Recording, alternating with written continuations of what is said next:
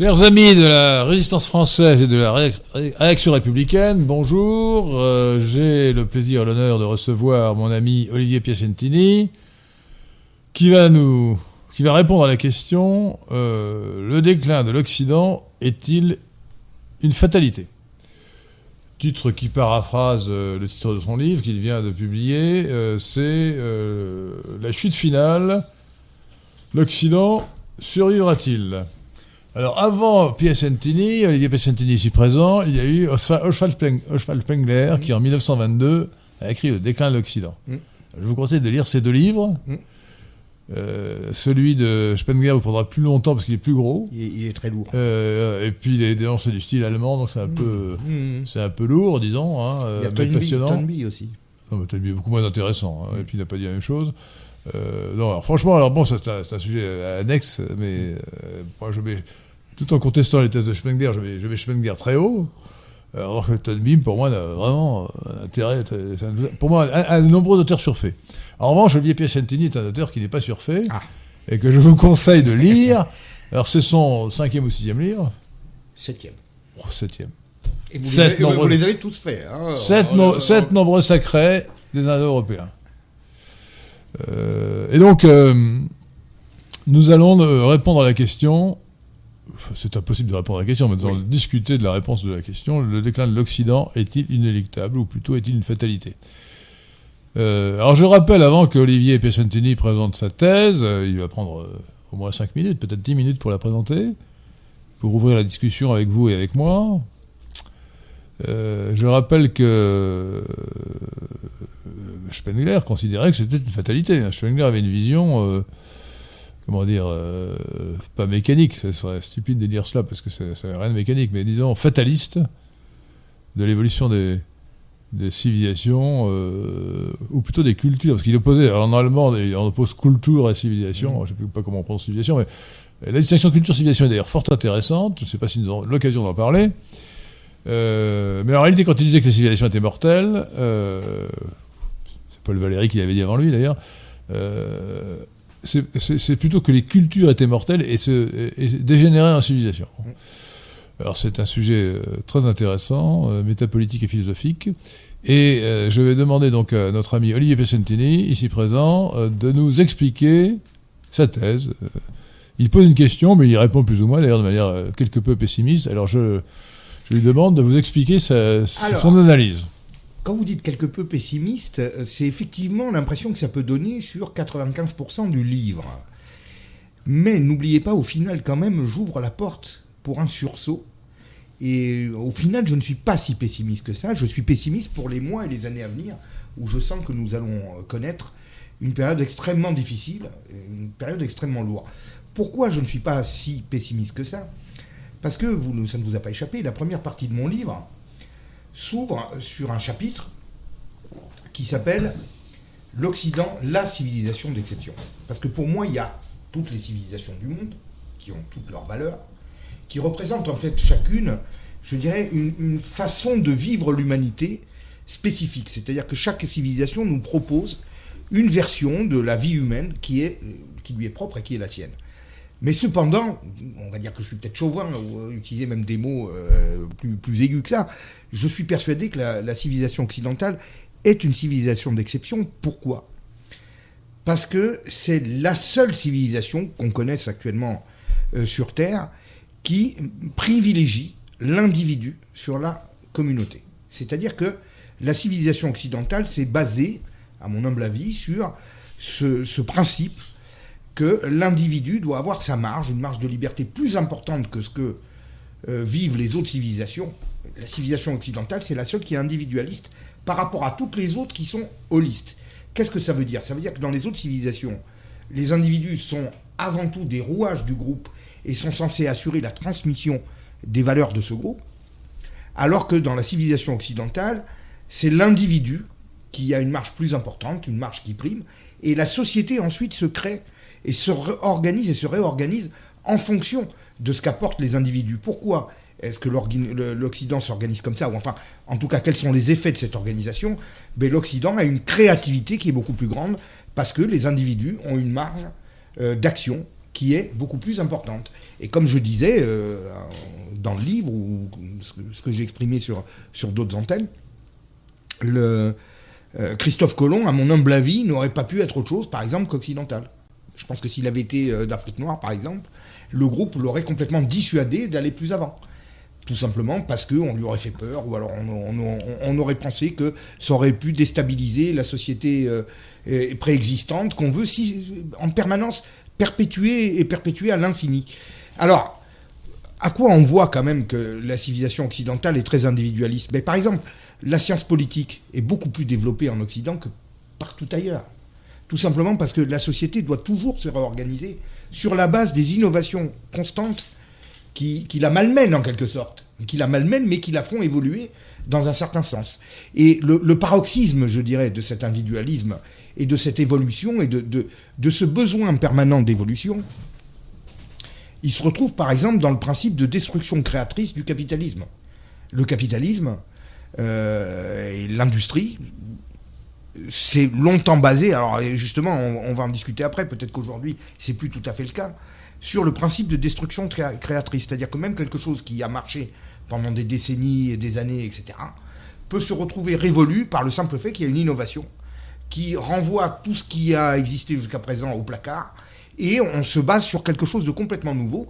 Et vous avez le cas, par exemple, de la fameuse entreprise Kodak euh, relativement récent, il y a une vingtaine d'années, qui a fait faillite tout simplement parce qu'elle n'a pas pu suivre euh, l'évolution vers le numérique. Il paraît même d'ailleurs que non seulement c'est pas qu'elle l'a pas suivi, elle l'aurait découvert, mais comme au sein même de l'entreprise, il y avait surtout des chimistes, ils ont essayé de bloquer l'évolution pour éviter justement qu'il n'y ait un plan à l'intérieur, etc. Puis au final, c'est toute l'entreprise qui s'est écroulée tout simplement parce qu'elle s'est retrouvée dépassée par la technique. Vous et moi, nous sommes, surtout moi d'ailleurs, nous sommes d'un âge où nous avons connu des, appareils Kodak, euh, ah des appareils analogiques. Voilà, oui, bien sûr. Oui, oui, oui. Moi, j'en ai connu un peu. J'en ai connu un peu. Vous êtes pas si vieux. J'ai 25 ans. Et alors, comment ça Il y avait aussi le truc, euh, comment ça s'appelait d'ailleurs le, Polaroid. Le Polaroid qui a existé, alors quelques années seulement. Alors c'était avant le numérique, ça veut dire de faire une photo qu'on sortait tout de suite. Instantané, mais je crois, que, je crois que c'est revenu à la mode, figure. Ah bon bah, On se demande pourquoi. parce que C'est revenu à la mode. il, y a beaucoup, il y a beaucoup de choses qui reviennent à la mode. Euh, bon, c'est un peu ah, le... Nous, nous, nous, nous, tombons dans l'anecdote. Revenons au sujet principal, l'Occident. Donc c'est une civilisation d'exception. Et c'est une civilisation qui s'est toujours basée sur des valeurs, je dirais, de créativité. Euh, des valeurs un peu d'aller toujours au bout, au bout de tout ce qui est possible de faire euh, à la fois au niveau scientifique, mais aussi au niveau philosophique, au niveau culturel. C'est une civilisation qui laisse les individus aller au bout de leurs idées et qui a fait la démonstration, je le pense, hein, depuis des siècles, est-il besoin de le rappeler, dans pratiquement tous les domaines, euh, d'une créativité, d'une inventivité qui a nul autre pareil. Parce que quand on parle, par exemple, alors je sais, j'ai des commentaires, la civilisation égyptienne, etc., qui étaient des civilisations brillantes, mais la civilisation égyptienne s'est étalée sur plusieurs millénaires en quelques siècles, la Grèce a fait beaucoup plus dans tous les domaines. Même si, euh, effectivement, les pyramides étaient quelque chose d'exceptionnel, et puis tout. mais franchement, les pyramides, c'est surfait. Moi. C'est oui, cette merveille du monde des Grecs, mais c'est un tas de cailloux. Hein. c'est quand même un gros tas. C'est un ah, gros tas de cailloux. C'est comme, c'est comme le fameux, la, fameuse muraille de Chine, c'est un tas de cailloux. Hein. Bon, enfin, c'est un point de vue, mais disons que c'est quand même quelque chose de remarquable. Vous pouvez pas le nier. d'accord, mais bon, c'est quand même remarquable. Mais, mais, mais l'architecture grecque. J'aurais préféré le jardin suspendu de Babylone si je l'avais connu. Oui, c'est vrai aussi, oui. Mais l'architecture grecque, tous les architectes le diront, est beaucoup plus complexe et beaucoup plus évoluée. Bah, et, bah, en, quelques, en, quelques années, on a eu vraiment euh, une, une, une, une amélioration des techniques et autres qui va bien plus loin. Donc la civilisation occidentale, c'est parti, je dirais, de, de la Grèce antique. Et euh, elle, a connu vraiment des développements avec une créativité exceptionnelle. Je ne sais pas s'il y a besoin d'insister là-dessus. Alors oui, alors c'est très bien de partir de la notion de civilisation qui est essentielle. Nous appartenons à la civilisation occidentale. Euh, lisez euh, l'article sur le site lesquin.fr sur les six civilisations du monde contemporain ou regardez sur, la chaîne YouTube, je pense, la Pierre de Tirement qui réalise l'émission, euh, et Patrick Kettelon, que je n'ai pas encore nommé d'ailleurs. Euh, euh, pardon, non. donc, j'ai fait une vidéo parce que j'avais des objections à mon, article qui était pas, qui était un article très succinct. J'avais fait des articles autrefois sur la, sur, la base de, tweets, c'est-à-dire que je prenais 10 tweets et ça me faisait un article. Alors l'article évidemment est un peu, un peu succinct. Donc il y a six, civilisations dans le monde contemporain. Beaucoup d'autres civilisations ont existé, elles ont disparu. Et je, rappelle euh, une fois de plus le, mot fameux de, de Paul Valéry, bien qu'il soit, soit pompeux, c'est nous, civilisation, nous savons que nous sommes, mm. mortels. Bon. Mm. la civilisation égyptienne a disparu, euh, a disparu par la conquête euh, perse. Hein, la civilisation, bah, la civilisation grecque et romaine ont disparu, la civilisation gréco-romaine a disparu, la civilisation mésopotamienne a disparu. il reste six civilisations. L'Occident, l'Orient, qui n'est pas seulement islamique, qui est aussi chrétien, l'Inde, le monde indien, le monde chinois, le monde russe, l'Afrique noire. Ça fait six civilisations. Au passage, il est important de signaler que l'Europe n'est pas une civilisation. D'ailleurs, l'Europe n'est qu'une expression géographique. Bien sûr. Ce sera ma prochaine vidéo, si Pierre de Tirement est d'accord. Elle s'appellera Les dix raisons du, mythe européen. Mmh. Il faut savoir d'ailleurs, puisque nous parlons de l'Ukraine et de la Russie beaucoup à l'heure actuelle, que c'est un géographe, je crois que j'ai vu ça sur Wikipédia d'ailleurs, il me semble. En tout cas, euh, un géographe de Pierre, de Pierre le Grand, donc au début du XVIIIe siècle, euh, a déplacé la frontière communément admise de l'Europe, qui était sur le Dniepr, donc en Ukraine actuelle, mmh. pour la mettre à l'Oural, de manière totalement artificielle. Mmh. Parce que Pierre le Grand euh, voulait faire croire que la Russie n'était pas asiatique, mais qu'elle était européenne. Oui, oui. Bon, il n'y a pas de civilisation européenne, il y a une civilisation occidentale. Et l'Europe elle-même, le continent euh, conventionnel qu'on appelle l'Europe, qui n'est pas vraiment un continent, euh, est divisé entre trois aires civilisationnelles, l'Occident donc, dont fait partie la France, mais aussi euh, le monde russe, qui inclut la Russie, plus la Biélorussie et l'Ukraine, et l'Ukraine, et la plus grande partie des Balkans qui appartiennent en réalité à l'Orient. Absolument. Comme l'a dit Spenger quelque part, je crois que c'est dans le déclin de l'Occident, lorsque le, lorsque le, Grand Turc a pris Constantinople en 1453, au fond, il a rendu euh, l'Église à l'Orient, d'une certaine manière. Hein. Mmh. Voilà. Bon, euh, d'ailleurs, les, les, toutes les mosquées sont faites sur le même plan, qui est, le plan d'une basilique mmh. euh, byzantine. Hein. Bien sûr, grec. Bon. Oui, grec, byzantine. Bon. Alors, qu'est-ce qu'une civilisation? Alors, je n'entrerai pas dans la distinction subtile que que beaucoup de philosophes allemands, dont Spengler, font entre culture et civilisation. Euh, civilisation, c'est dans cette logique-là, c'est euh, ce qui reste d'une culture lorsqu'elle a perdu son âme. Euh, mais ce qui définit une civilisation au sens courant du terme en français, c'est un système, c'est une, une culture, donc un système de valeurs. Euh, sachant que ce qui fait euh, la différence entre les civilisations, ce ne sont pas les valeurs elles-mêmes, parce qu'à un certain niveau d'abstraction, toutes les valeurs sont universelles, mais euh, c'est la hiérarchie des valeurs, c'est-à-dire la manière dont la civilisation résout les conflits de valeurs. Absolument. Et je prends un exemple, c'est le meilleur que j'ai trouvé, mais on pourrait certainement trouver des, centaines d'autres, ou au moins des dizaines d'autres, l'exemple du voile islamique. Du voile. Le voile islamique,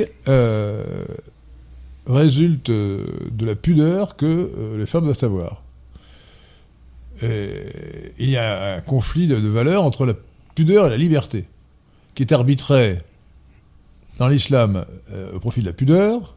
Et chez nous. Et chez nous au profit de la liberté. Sachant quand même qu'on ne permet pas aux femmes, normalement en tout cas, de se promener toute nuit dans, toute dans la rue. Mm. On dirait que c'est bien dommage peut-être. Mais, Aux hommes non plus d'ailleurs. Euh, aux hommes non plus. Ça, c'est pas dommage. oui. ça, heureusement, je dirais heureusement, n'est-ce pas Voilà. Bon, euh, c'est assez plaisanté. Donc, euh, voilà ce que. Alors, la civilisation occidentale comprend non seulement l'Europe occidentale. Alors, ce qui sépare d'ailleurs l'Occident en Europe de ce qui n'est pas l'Occident, c'est-à-dire le monde russe et, le, et, le, et les Balkans orientaux, c'est ce qu'on peut, c'est ce qu'on peut appeler la, frontière des deux alphabets. Mm ou des trois alphabets d'ailleurs, parce que l'alphabet latin euh, à, l'ouest et l'alphabet cyrillique, ou l'alphabet grec et l'alphabet cyrillique qui en est, qui en est tiré à l'est. Hmm. Enfin, l'alphabet grec n'existe qu'en Grèce. Ailleurs, c'est l'alphabet cyrillique. Euh, ce qui remonte. alors, ce qui, ce, qui, ce qui, est assez récent, parce que ça, ça, remonte. Euh, Cyril et méthodes, ça va être le 7e siècle, mais la division entre l'Orient et l'Occident s'inscrit profondément dans l'histoire, entre avec la, la division de l'Empire romain en, deux parties euh, lorsque Théodose, devait être vers 480 ou 490. Non, c'était avant, je crois. Ah non, non, non, non, non, non, non Entre Empire romain d'Orient et d'Occident, je crois que c'est les débuts du 5e siècle. Bon, je vérifierai tout à l'heure. On peut se tromper. Hein. Euh, moi, j'aurais dit, dit 480, peut-être 430, alors je me trompe peut-être. Euh, bon, en tout cas, hein. oui, c'est peut-être 430. en tout cas, 5e siècle, donc Théodose, l'empereur Théodose a donné ouais, fait hériter l'Orient à Arcadius et l'Occident à Odorius, avant que ce soit le contraire. depuis cette date, donc, il y a une, coupure qui a été constante, puisque le grec était la langue de culture de tout l'Empire romain, mais devenu la langue unique, le latin ayant subsisté pendant des siècles comme langue du droit en Orient. Euh, et donc, l'Ouest était parlait latin et l'Est parlait, euh, parlait grec. Et euh, la rupture ou la coupure a été consommée et consacrée en 1054 par le grand schisme, lorsque, lorsque le, légat du pape a déposé sur l'autel de la mm. cathédrale Sainte-Sophie à Byzance, Constantinople, la bulle d'anathémisation, d'excommunication, notamment, alors je ne vais peut-être pas développer le sujet parce que ça m'entraîne trop loin, à cause du filioque euh, qui est refusé. Euh, mm. L'addition de la procession du Saint-Esprit euh, par le Fils euh, dans le credo euh, a été refusée par les, orientaux et donc ça a été mmh. une cause de rupture. Bon, et depuis cette date, la, coupure est profonde. Alors je soutiens pour ma part que l'Occident n'existe que depuis le XIe siècle. il est héritier de la, mmh. civilisation gréco-romaine. Il est l'héritier. Mais l'héritier, il ne se confond pas. C'est une autre civilisation. alors, que alors que l'Orient, d'après moi, et, et Spangler disait comme vous. Hein.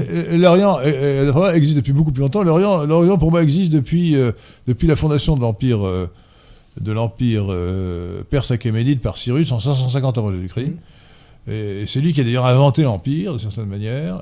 voilà, bon. Alors, revenons à nos moutons, c'est-à-dire l'Occident. parce que nous avons dit ce que c'était, mais vous ne nous avez pas dit, pour... à moins qu'il y ait des questions déjà ah sur le sujet. Il y en a quelques-unes, oui. Alors allons-y, commençons par répondre à ces questions sur la civilisation occidentale. Maxence de Touraine, donc il y a deux questions de Maxence de Touraine. Le renouveau de l'Occident ne devrait-il pas s'appuyer sur deux socles forts, la conscience raciale et la foi chrétienne? Je vais et, répondre. Et peut-être, oui, et je, vous poserai la question suivante ensuite. Alors, le souci, c'est que là, on, est que vous êtes à l'introduction, qu'on ne peut pas garder la question pour plus tard. Parce que là, on est dans l'introduction et là, on est pratiquement dans la finalité.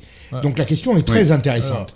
Mais le problème, c'est qu'elle anticipe un petit peu la démonstration. L'autre question, alors L'autre question, alors, euh, toujours Maxence de Touraine, la civilisation de la personne à laquelle on note la religion de l'incarnation ne se réduit-elle pas à un espace où règne l'égoïsme cosmopolite?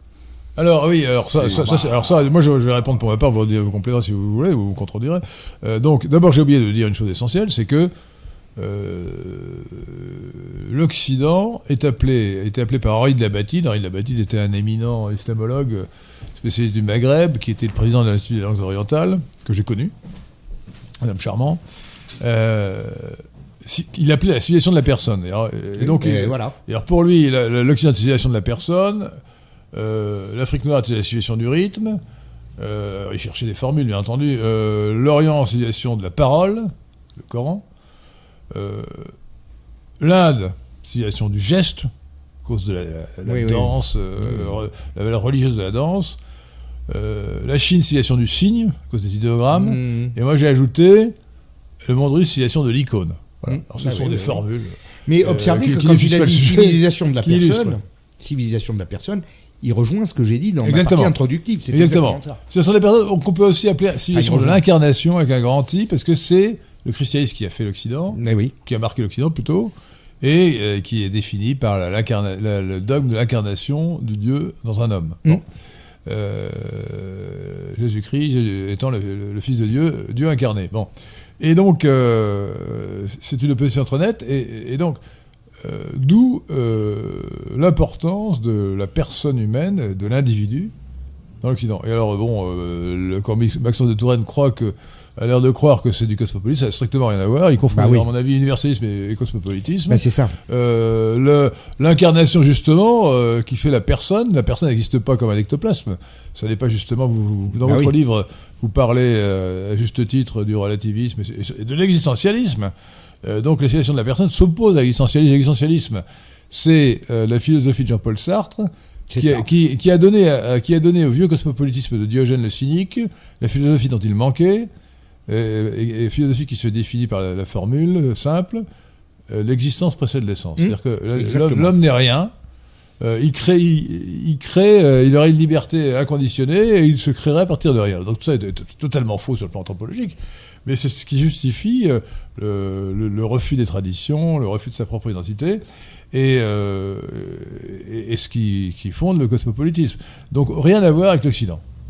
Ah, mais je suis totalement d'accord avec vous, mais alors justement, la, hein, la réponse est non. c'est, c'est- vous savez, quand je parle d'individualisme dans la première partie du livre, je sais très bien le caractère ambivalent, voire polémique du terme. Mais Mais il, moi- faut, il, faut, il faut quand même le prendre. oui, mais il faut le prendre. Alors, on peut mettre, on peut remplacer par personnification. Non, non, non, non, personne. individu, c'est très bien. Mais individualisme est très bien et je l'ai gardé comme tel. Parce qu'aujourd'hui, ce qu'on ce qu'on vit, sous l'influence effectivement de ces philosophies existentialistes, ce n'est plus de l'individualisme, c'est de l'égotisme narcissique. C'est-à-dire que l'individualisme a viré ou alors euh, a carrément subi l'hérésie pour tomber dans l'égotisme narcissique. Et tout ça, je le décris dans le livre d'une façon euh, très détaillée et très précise.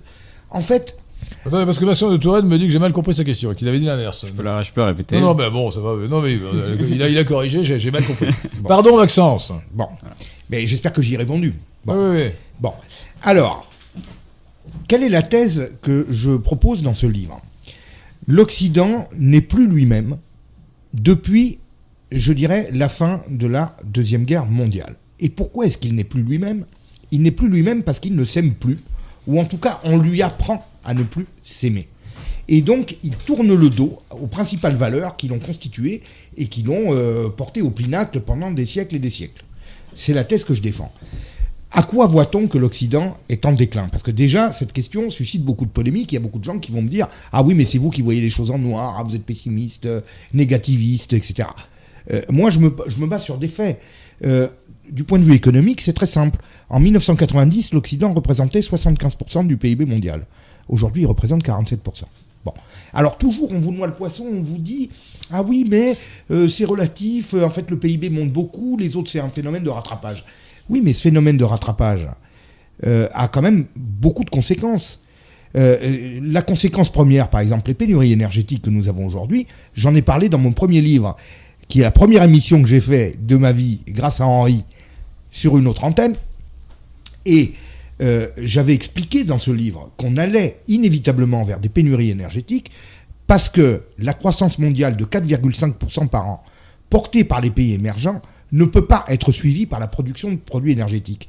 Et donc, on va vers une raréfaction des énergies classiques et forcément de plus en plus de difficultés à pouvoir s'approvisionner. C'est bien ce qui est en train de se produire aujourd'hui. J'avais parlé de ça il y a 7 ans. Bon, ça c'est le premier point. Nous avons donc une perte relative du PIB mondial. Et si vous prenez la part de PIB marchand, c'est encore pire. C'est-à-dire qu'en Occident, on a une tendance à créer beaucoup de PIB, le PIB non marchand, qui est tout ce qui circule autour de la production et qui se, calcule en termes de, euh, euh, je dirais, services publics, euh, etc. Si vous prenez la part du PIB non marchand, c'est encore pire. C'est encore pire que ça. Donc le recul relatif est énorme. Ça, c'est le premier point. Le deuxième point, depuis la fin de la Deuxième Guerre mondiale, chaque fois que l'Occident est engagé sur un terrain militaire, presque à chaque fois, il essuie revers sur revers. Euh, guerre de Corée, guerre du Vietnam, guerre d'Algérie. euh, alors, on va me dire que certaines de ces guerres auraient pu être gagnées sur le terrain militaire, on pouvait. Mais le problème, c'est que nous-mêmes, nous, nous retenons notre force, nous n'arrivons pas à nous imposer comme nous faisions auparavant. Nous nous retenons, nous nous autocensurons, et, et- le fait que nous, soyons en mesure, par moment, de l'emporter, malgré la défaite au final, renforce la thèse. C'est-à-dire que, en fait, l'Occident ne s'aimant plus, n'arrive plus à s'imposer. Alors, l'Afghanistan, l'Irak, euh, bon, sur tous les terrains, nous sommes en perte claire et nette nous sommes en perte très importante d'un point de vue géostratégique. Et quelle que soit l'issue de la guerre en Ukraine, on voit bien aujourd'hui que la plupart des pays hors Occident ne suivent plus l'Occident, ne se laissent plus, euh, je dirais, ne s'en laissent plus compter par euh, ce que le- les Occidentaux décident. On le voit bien. Et ça aussi, j'en avais parlé dans mon premier livre, Vers la chute de l'Empire occidental. La constitution du groupe BRIC, Brésil, Russie, Inde, Chine, euh, a, a été faite dans le seul but de contrer, je dirais, la toute-puissance occidentale et empêcher l'Occident pouvez de même dire. BRICS, parce qu'on on ajoute l'Afrique du Sud aussi. L'Afrique du Sud, alors bon, on la met un petit peu... S, BRICS. Oui, vous avez raison. Alors souvent, on la met là un petit peu pour dire que, bon, il y a, il y a un pays d'accord, Mais c'est vrai, c'est vrai, c'est vrai, elle y est, elle y est, effectivement. Bon. Et le fait est que, par exemple, quand vous voyez Macron faire une tournée des pays africains il y a un mois et demi en leur exhortant euh, de, de, de- de sanctionner la Russie et de participer aux sanctions, il se fait rembarrer. Olivier, se fait rembarrer. Olivier, la, la question est de savoir si le déclin est seulement relatif ou s'il est absolu. La, la deuxième question est de savoir si le déclin est économique, seulement économique, ou s'il est aussi moral. Ah ben, mais, mais alors, mais- mais, Euh, laissez-moi voilà, finir mon même encore raisonnement. plus important. Mais laissez-moi laissez finir mon raisonnement, cher, cher Henri, j'y arrivais. Là, je viens de parler des, des, des symptômes économiques, politiques, géostratégiques, militaires, tout ce que vous voulez. Mais comme je dis dans mon livre, tout ça, ce sont des symptômes. La vraie cause du mal, elle est ailleurs. La cause du mal, elle est dans ce que nous avons dans nos têtes, dans ce que, en tout cas, ce qu'on met dans la tête des gens et la façon dont la politique se conduit. La thèse que je soutiens dans ce livre, c'est que l'Occident ne s'aime plus, ou plutôt qu'une certaine élite lui apprend à ne plus s'aimer. Et ce, depuis 1945. Et vous avez un espèce d'alignement des planètes dans tous les domaines qui nous pousse en fait à notre autodestruction.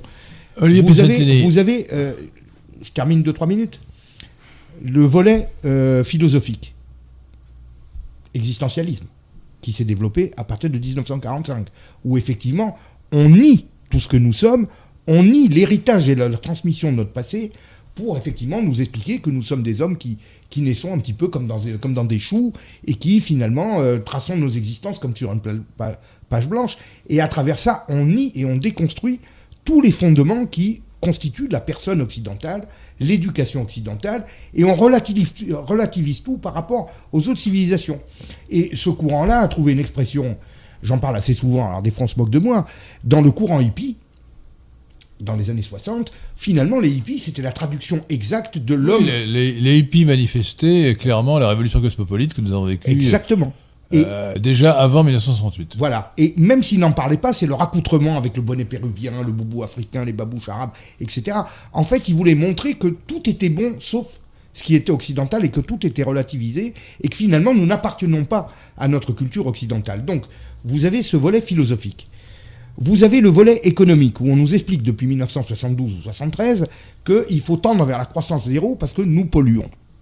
Nous polluons. L'industrie pollue, euh, la consommation occidentale pollue, tout ce que les Occidentaux font pollue. Or, pourquoi je dis les Occidentaux? Parce qu'on pourrait dire la planète entière. Mais il y a eu l'année dernière un sommet climat en visioconférence à l'initiative de monsieur Joe Robinette Biden. Je l'appelle par son nom, hein, c'est comme ça qu'il s'appelle. Joe Robinette Biden. Bon. Et ce sommet, Comment le- que- son deuxième prénom c'est Robinette. Joe, Joseph, Robinet. Robinette Biden, c'est son prénom. Robinet alors, comme un robinet. Enfin, c'est Ro- Robinette. Robinette avec deux, deux TE. De TE. Un robinette alors. Enfin, c'est une robinette, alors, C'est joli, ça c'est existe joli ça, robinette. Oui, c'est charmant, hein, ça lui va bien. Je ferais pas? Non, Bon. mais alors, je croyais que les, les, les, les Amerlots euh, avaient une medium letter, une lettre euh, intermédiaire. C'est le R pour. euh, Euh, donc, c'est oui, c'est c'est- c'est Joseph euh, Herb Biden. Mm, C'est ça. Mais le R, c'est Robinette. Alors peut-être qu'il le met pas trop en avant, allez savoir pourquoi. Mais voilà, c'est comme ça. Moi, mon deuxième prénom, c'est Julien. Bon. Voilà. Moi, c'est moi, c'est Bertrand. Très bien. Moi, je Parfait. n'en ai pas. Henry B. de l'Esquin. Alors, j'en étais où? Vous en Euh, êtes oui, euh, un- économique. Un sommet climat. Donc il y a eu un sommet climat en visioconférence, parce que c'était l'époque Covid. Alors vous imaginez bien que si une seule de ces personnes était atteinte du Covid, euh, l'humanité euh, n'en se serait pas relevée. Donc il y avait Macron, il y avait... euh, Au contraire, au Draghi. contraire, l'unité s'en serait relevée beaucoup plus vite. Vous avez bien compris, oui. Je le pense, comme vous. Euh, Il y avait Sanchez, enfin il y avait Johnson, enfin il y avait tout le monde. Et il y avait bien sûr Monsieur Xi. Alors, ce sommet, il fallait que chacun s'engage pour une réduction des gaz à effet de serre d'ici 2030. Vous avez le compte-rendu complet du sommet euh, sur Internet. hein. J'ai rien inventé. hein. Alors, le- les États-Unis se sont engagés à les réduire de 45%, euh, le Canada de 50%, la Grande-Bretagne de 50% et l'Union européenne de 55%, car évidemment, nous sommes toujours les champions dans ce genre de catégorie. Eh bien, la question a été posée à M. Xi, Chi, je crois qu'on dit. ou Xi, oui, Je crois qu'on dit chi. Puis avoir de l'eau, s'il vous plaît. Ben, bien sûr, euh, cher Henri. Euh, je crois que c'est Xi, Xi- Xi Jinping. Xi Jinping. Oui. Bien. Eh ben, lui, à votre avis, il a, il a proposé combien? 80%. Zéro. Eh ben voilà. Il a dit que lui, bah, il allait faire son mieux, mais il savait pas trop. Non, mais de toute façon, Mais c'est la vérité. raconter n'importe quoi. il a, il dit que lui, il pouvait pas s'engager sur des chiffres précis, Ah bah mais que voilà, ça, mais ouais. qu'il ferait de son mieux. Bon, en gros, c'est zéro. euh, bon, je veux bien vous écouter, faire semblant d'être là, et puis. Mais le pire, c'est pas tellement que lui dise ça, c'est que personne ne lui dise rien. Donc, quelle est la que peut-on penser de la réalité de cette politique de réduction des gaz à effet de serre quand le principal émetteur de gaz à effet de serre qui est la République populaire de Chine, 30% des gaz à effet de serre du monde sortent de Chine, on ne l'astreint à rien. Donc, est-ce que ça sert à quelque chose On a que nous, raison, là vous êtes entouré de climato-sceptiques. Nous Ah pensons, oui, ben, nous pensons que tout cela est du ratin, que les modèles du GIEC, les modèles utilisés par le GIEC n'ont aucune valeur, euh, qu'on n'est pas capable de prévoir le temps qu'il va faire dans 10 jours et qu'on est donc encore moins capable de prévoir le temps qu'on fera qu'il fera dans 10 ans ou dans, dans 100 ans, et que par conséquent ces vaticinations sur le climat sont absurdes. Euh, on n'en sait rien. Euh, on n'en sait rien. Alors c'est pas parce qu'il a fait chaud euh, l'été dernier qu'il faut en tirer Ah des oui. conclusions définitives. Et puis j'ajoute que c'est- l'argument peut-être le plus simple à comprendre, c'est que s'il y avait un réchauffement climatique, ce serait excellent. Ce serait pas une catastrophe, ce serait excellent. Dans l'histoire de l'humanité, les, les, les- les périodes chaudes sont des optimums historiques. Donc il n'y a aucune raison de se lamenter, quelle que, quelle que fût euh, la cause du, quelles que fussent les causes du réchauffement climatique, s'il avait lieu, il faudrait s'en réjouir. Donc, En tout, tout tout cas- cela est complètement absurde. Et donc, et puis d'ailleurs, puis j'ai encore un argument plus simple. Messieurs les écolos, si vous estimez qu'il ne faut pas produire de CO2, il faut vous donner la mort. Parce que quand vous respirez, vous prenez de l'oxygène dans l'air et vous expirez du CO2. Alors, expirez une bonne fois pour toutes. Bah oui. Mais je vous ferai quand même remarquer, Henri, que ces engagements de baisse des gaz. Surtout qu'en vivant, on consomme tout le temps, tous les jours. Alors, non, on produit, on produit des gaz carboniques par la oui. respiration. Donc Bah je oui. propose Oui. que les écologistes, s'ils sont conscients et organisés, cessent de respirer. En tout cas, Que moi, ce- je- que moi les- j'aimerais qu'on Que les m'explique. écolos qui m'écoutent cessent de respirer immédiatement. Moi, j'aimerais qu'on m'explique pourquoi le principal émetteur de gaz à effet de serre de la planète, qui n'est pas occidental, donc c'est la Chine, pourquoi lui n'est astreint à rien. Ah bah, de toute façon, euh, Voilà. Alors que nous, on nous demande euh, pratiquement de- d'arrêter de nous Bon, attendez, alors, euh, euh, Bon. Alors, la question est la suivante. La question est la suivante. Quand on parle de réduction de gaz à effet de serre, on parle de réduction de la production industrielle et de la réduction de la production agricole, et en particulier de l'élevage. Et d'ailleurs, on commence à astreindre les agriculteurs. On, prévoit que nos agriculteurs vont devoir abandonner, nos éleveurs plutôt, 30% de leur cheptel bovin d'ici 2030, ce qui ah a provoqué d'ailleurs une euh, révolte parce que- des parce que agriculteurs plus écolo de- Voilà. d'être végétarien que d'être carnivore. Bah, mais même, il paraît que c'est carrément euh, les bovins euh, en élevage qui produisent des gaz à effet de serre. ah bah, C'est il produit un du méthane, oui, ça c'est. Ouais, ils euh, produisent du méthane, oui, d'accord, mais bon. Ça, euh, Euh, c'est bizarre, mais apparemment, les les, va- vaches. les vaches chinoises, moins. C'est ça. Ah, écoutez, Là, on n'est plus dans les vaches espagnoles, on est dans les vaches chinoises. euh, J'ai lu, euh, parmi toutes les, les, les élucubrations euh, des pseudo-savants, euh, j'ai lu un article, enfin un article, euh, un, un entrefilé qui, ra- qui rapportait un, un article pseudo-scientifique disant que c'était l'extermination des mammouths euh, qui avait provoqué euh, Le réchauffement. refroid- non, le refroidissement. Refroidissement. Parce que les mammouths, là, Ah, c'est oui. flatulence. Et, et- et un mammouth, une flatulence de mammouth, excusez-moi, mais alors là, euh, euh, ça, ça fait du méthane. Hein. Ça devait se sentir. Les oui. flatulences sont les méthanes, CH4. Et le, et le gaz à effet de serre, CH4, c'est encore plus perf- perfide que. Donc, dans cet article délirant, on disait que c'était l'extermination des, mammouths qui, en, en réduisant le méthane dans l'air, avait provoqué euh, un refroidissement euh, euh, climatique. Euh, donc c'est euh, évidemment n'importe quoi. Oui, oui, oui, mais bien je, sûr. Je vous rassure. hein. Bien sûr. Alors, en termes économiques, vous avez cette question. Il faut, il faut- effectivement. non, mais je fais une petite parenthèse que c'est pas inintéressante, je pense. Euh, il faut bien comprendre qu'aujourd'hui, euh, le monde scientifique est complètement euh, désaxé. Euh, le, le principe du, on dit en anglais, euh, publish or perish, c'est-à-dire publier ou périsser. Euh, il faut euh, attirer l'attention. Donc les, les gens sortent n'importe quoi, Oui, oui, pour faire. n'importe quoi, bien pour, sûr. et, et d'où euh, d'où la, la- la formule pour, que, pour les euh, médicales et scientifiques, plutôt médicales. le, le nouveau le directeur actuel du Lancet, la, revue euh, Mm. euh, médicale mondiale de référence, le Lancet, avait dit avant de prendre ses fonctions que la moitié des articles scientifiques de son domaine étaient euh, erroné, euh, grossement faux, faux. Mais il y avait eu déjà un article qui avait la été moitié, particulière- la moitié. particulièrement polémique, c'était celui sur l'hydrochloroquine. Ah non, là, Euh, c'était ouais. scandaleux. Mais c'est, après. C'est, Oui. après oui, qu'il oui. ait pris ses fonctions. exactement. Mais il avait dit ça avant. Oui. Donc il faut vraiment se méfier. hein. Vous avez en termes économiques la question de la délocalisation. Ça aussi, on nous a mis en tête qu'en délocalisant, nous allions nous enrichir. C'est-à-dire que nous, nous, de- nous, nous, les Occidentaux, nous devions abandonner nos industries, euh, je dirais les délocaliser en Extrême-Orient en particulier, ou dans d'autres pays émergents, la Turquie et autres, et que nous allions y gagner parce que nous allions revendre à ces gens-là des produits à haute valeur ajoutée et que tout le monde allait s'enrichir. Non, mais nous parlons ça. trop d'économie, cher, cher, euh, Ah cher, euh, cher. Alors, ça trop partie. d'économie. Alors, Alors, il, et- il faudrait parler aussi d'abord de, de démographie, de culture, de valeur, de morale. Bon, Oui, d'abord la démographie. Oui. Euh, le déclin de la population euh, occidentale est très marqué. Bien sûr. pratiquement partout. Mais elle est Euh, encouragée. en- les, les, Elle est encouragée. les- les- bah d'abord, euh, on fait la propagande de l'avortement. On veut Bah même voilà. le mettre dans la Constitution. Bah, vous vous rendez Euh, compte vous vous rendez compte L'avortement, qui évidemment, euh, tout avortement, c'est un enfant en moins. Euh, et euh, l'avortement, accessoirement, c'est pas accessoirement, c'est essentiellement, euh, est la mise à mort d'un enfant innocent. Donc c'est un crime. Moralement, c'est un crime. Bon. Et ce qui est d'ailleurs typique du cosmopolitisme, c'est un, la version des valeurs. Pas de peine de mort pour les criminels, les plus, les, Mhm. plus affreux. Et en revanche, peine de mort pour les enfants Pour les enfants innocents. Qu'on tue dans le ventre de leur sûr, mère. je suis bien d'accord avec vous. On, on peut parler des questions institutionnelles, avec, je dirais, le mondialisme qui se met en place à travers l'ONU, toute une série, je dirais, d'institutions qui essayent en quelque sorte d'entrelacer, voire de ligoter, moi je dirais, les nations entre elles à travers tout un, un entrelac de normes juridiques, d'institutions de coopération qui les lient et qui donc leur empêchent d'avoir une réelle souveraineté.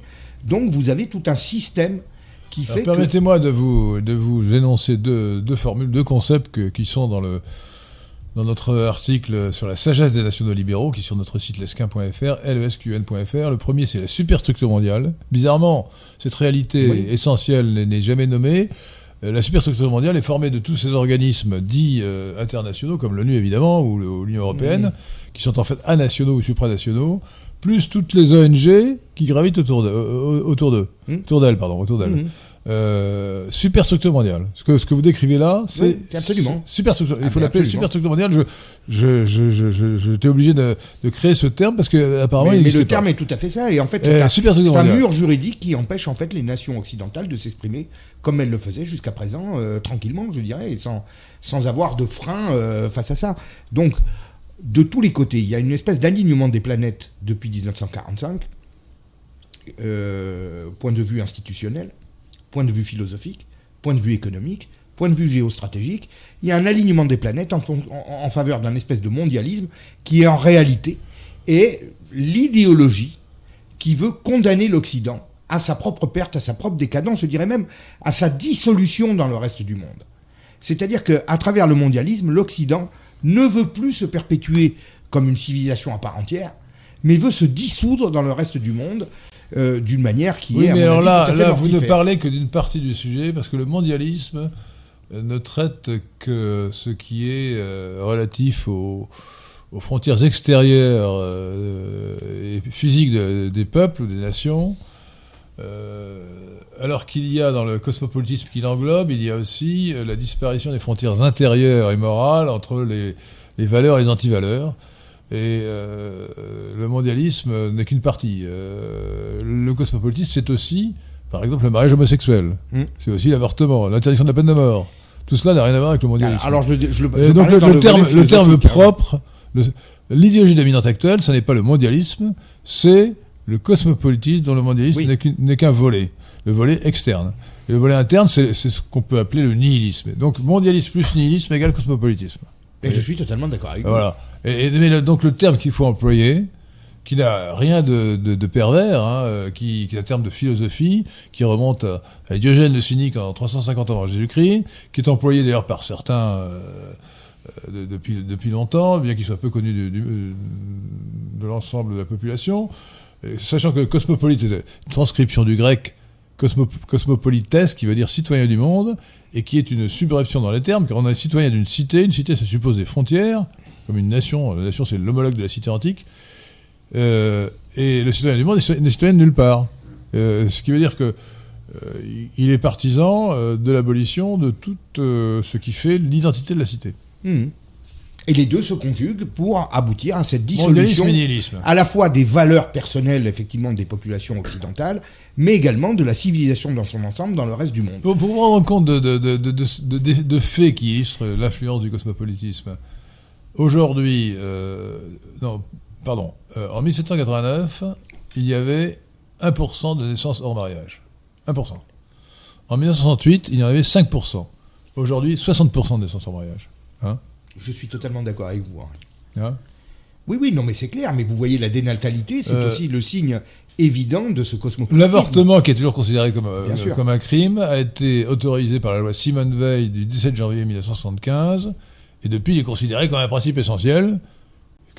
Au point qu'on le mette dans la Constitution. Au point qu'on veut le mettre dans la Constitution, ce qui est vraiment une. Et- c'est et au une- point- C'est une folie perverse, c'est une perversion. vous voyez. Et, et pour, vous dire, pour vous dire la promotion qui est faite autour de ça, pendant la période Covid, la période de crise sanitaire, euh, donc euh, il y a deux ans, le- au, au cœur de cette crise la plus aiguë, telle qu'on nous l'a présentée en tout cas, euh, et qu'on nous demandait de décaler tout un tas d'opérations, dont la mienne, en parenthèse, hein, voilà, eh bien, euh, les ministres, Véran et Schiappa, ont exhorté les femmes qui souhaitaient avorter à ne pas décaler leur intervention et à la faire, et elles, auraient un accueil. Priorité à, priorité à la mort des enfants à naître. Vous vous rendez compte qu'on donnait priorité sur la mort des enfants à naître par rapport même aux opérations sanitaires qui concernaient des gens malades. Donc c'est quand même assez Bon, extraordinaire. donnons, donnons peut-être la parole aux, auditeurs grâce à Patrick Quetelon. Euh, alors, euh, je, euh, je, je- je rends hommage. Euh, euh, oui, oui. euh, je, rends hommage à Maxence de Touraine, dont j'avais mal compris la question. Il nous disait, au contraire, que c'était parce que si la, religion de l'incarnation disparaissait, c'est-à-dire la, religion chrétienne, en Occident, c'est ça qui allait provoquer la décadence. Et évidemment, il avait raison, je suis entièrement d'accord avec lui. Alors, nous avons une question de Younes Douakouloum. La conscience du déclin occidental par les Occidentaux eux-mêmes n'est-elle pas un élément inédit dans l'histoire des civilisations? La destruction de la civilisation. euh, La conscience du déclin occidental par les Occidentaux eux-mêmes n'est-elle pas un Oh, élément inédit dans l'histoire des civilisations? Je ne suis pas sûr. hein, je ne suis pas sûr. euh, J'ai l'impression que les Romains, euh, euh, les Romains passaient leur temps à pleurer sur la fin de l'Empire romain. Euh, probablement non. Je crois que l'idée du déclin est au contraire très très souvent, euh, euh, très souvent énoncée par les dans toutes les sociétés. Même est tout à fait même lorsque cette idée est tout à fait inexacte ou, trop pessimiste. Non, non, c'est plutôt. Je crois que c'est très général. hein. Et la crainte du déclin, bah, c'est comme la crainte du vieillissement pour un homme. Et c'est aussi euh, le rapprochement que l'on fait entre l'histoire de la nation, l'histoire de la civilisation et, la vie humaine. On fait un parallèle. La naissance, la, naissance, euh, et puis la vieillesse, l'âge adulte et la vieillesse. Avec la, fameuse énigme du sphinx, quel est, l'animal euh, qui marche à quatre pattes le matin, à deux pattes à midi et à trois pattes le soir bah, C'est l'homme qui, euh, mat- quand il est petit, euh, marche à quatre pattes, que- quand il est adulte, marche à deux pattes, et quand il est vieux, a besoin d'une canne. Olivier Piacentini, la conscience du déclin occidental par les Occidentaux eux-mêmes n'est-elle pas un élément inédit dans l'histoire des civilisations? C'est une question de... La conscience du déclin, je ne pense pas, parce que les Romains, par exemple, eux-mêmes avaient conscience de leur déclin et même euh, scrutaient les signes de leur déclin. Et je me demande même s'ils n'étaient pas peut-être euh, plus, euh, euh, plus conscients que nous de l'état de dépérissement de leur société à un certain moment. Nous, on a l'impression qu'il y a toujours une illusion. Alors c'est vrai qu'aujourd'hui, on est dans une espèce de, société des écrans où on nous vend euh, du divertissement euh, toute la journée, ce qui peut créer quand même certaines illusions au sein de certaines masses de population. Euh, je pense que la conscience du déclin, non, elle est là d'ailleurs. Euh, si vous voulez, elle était présente dans de nombreuses civilisations avant nous. Euh, Je, je- je vous répète, les Romains, mais même les Grecs, avaient à un certain moment donné une certaine conscience du déclin de leur, de leur civilisation. Là, aujourd'hui, on a l'impression quand même que le- la situation de confort relatif d'une masse de population euh, empêche de voir les réalités en face ou empêche un certain nombre, un certain pan de population de se rendre compte de la situation réelle. Puis on nous parle toujours du, progrès, et euh, bon, quand on entend dans la bouche de nos, euh, compatriotes, de nos, euh, semblables, oui, ils, pensent qu'on est vraiment à, l'ère du, progrès. On n'a jamais été aussi. ah oui, voilà, voilà. Alors, à ce propos, lisez, chers amis, je ne sais pas si vous l'avez lu, le discours, le grand discours, le discours historique de Viktor Orban, Premier ministre de la Hongrie, du 23 juillet euh, 2022, euh, qui, qui porte sur l'état du monde, l'état de la Hongrie aussi, mais l'état du monde, et, euh, et la guerre en Ukraine. Euh, Il oppose, le, il, il oppose justement l'Occident et le post-Occident. Il dit, mais Exactement. euh, le- le- le- les sociétés comme la France, envahies par les immigrés, décadentes en, en matière de mœurs, c'est le post-Occident. Et l'Occident, maintenant, spirituellement, il est chez nous, dans les, les nations d'Europe de- d'Europe centrale, la Hongrie, la Pologne. Il n'est plus. euh, Oui, c'est oui. nous qui sommes l'Occident. Il est retranché, euh, l'Occident se Lisez retranche cet dans article qui est- qui est pays, vraiment- euh, qui sont encore relativement préservés. Lisez-le, vous verrez. C'est, Ah il oui, est, oui, oui, il mais est sur le- site lesquin.fr euh, et il est euh, très fort. hein. Effectivement, Une mais question de Rico qui demande si la Hongrie d'Orban est l'exemple à suivre. Oui, Ah oui, je suis d'accord, oui, bien sûr. euh, la réponse est oui. La réponse est oui. Et vous savez, euh, parce qu'on critique beaucoup Madame Mélanie également, actuellement, par rapport à son atlantisme ou son européisme, mais est-ce que tout ça n'est pas de façade? Parce que quand vous regardez quand même les intitulés des ministères euh, qu'elle a attribués, vous avez quand même un ministère de la renatalité, de la, de la repopulation, un ministère de la réindustrialisation. Donc, pratiquement tous les intitulés des ministères importants sont accompagnés je dirais, de, de, de mots qui suggèrent qu'il y a vraiment besoin d'un redressement et de retrouver les vraies Ouais, valeurs. je, et de je pense, les- je pense que Giorgia Meloni, euh, que son parti euh, a été financé par les Américains, par la droite américaine. C'est possible. Euh, J'ai été frappé d'ailleurs que, comment s'appelait-il l'ancien Bannon, Steve Bannon, l'ancien conseiller de, de Trump, qui avait beaucoup fait pour l'élection de Trump en 2016, euh, quand il est allé, quand il est allé en Italie, euh, il est allé voir euh, Fratelli d'Italia, qui à l'époque était un tout petit parti, qui avait fait Mhm. 4% aux élections Mhm. euh, en 2018, hein, euh, et pas euh, la Ligue de, Mmh, de Salvini. de Salvini. Parce que la Ligue de Salvini était pro-russe.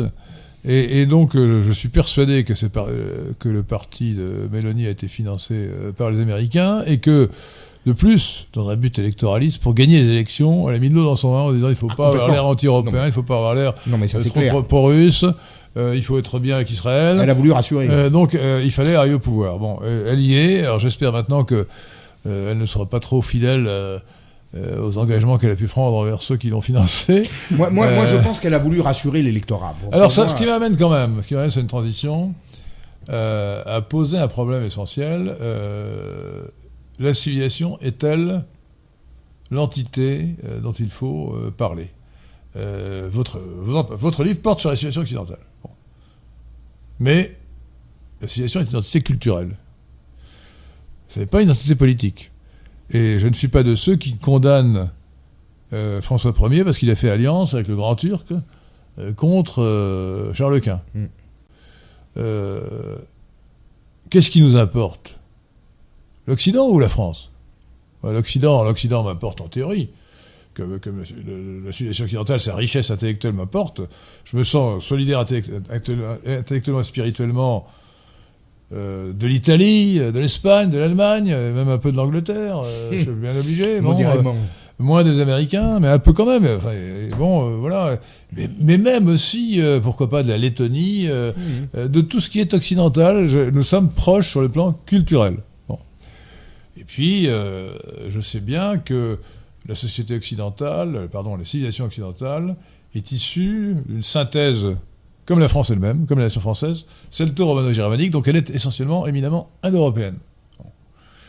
Euh, et le principe de l'incarnation, certes, est chrétien, mais pour moi, il vient aussi euh, de la tradition indo-européenne à travers le christianisme. Donc, euh, donc je ne suis pas du tout indifférent à ce que vous dites sur l'Occident. hein. Mmh, mmh. Mais euh, plus que l'Occident, il y a la nation. Nation française. Bon. Et euh, lorsque vous parlez de l'Occident, j'ai un peu l'impression, moi j'ai envie de traduire par autant, vous voyez, impérialisme américain. Ah ben voilà, mais alors Ah, là, le- américain. alors là, mais vous posez Alors, alors, écoutez, moi, c'est le déclin de l'impérialisme américain, quand on fait la comparaison entre l'Occident et l'Empire romain, on oublie, on oublie une chose, c'est que l'Empire romain, c'était une institution, c'était un empire, un État, Mmh.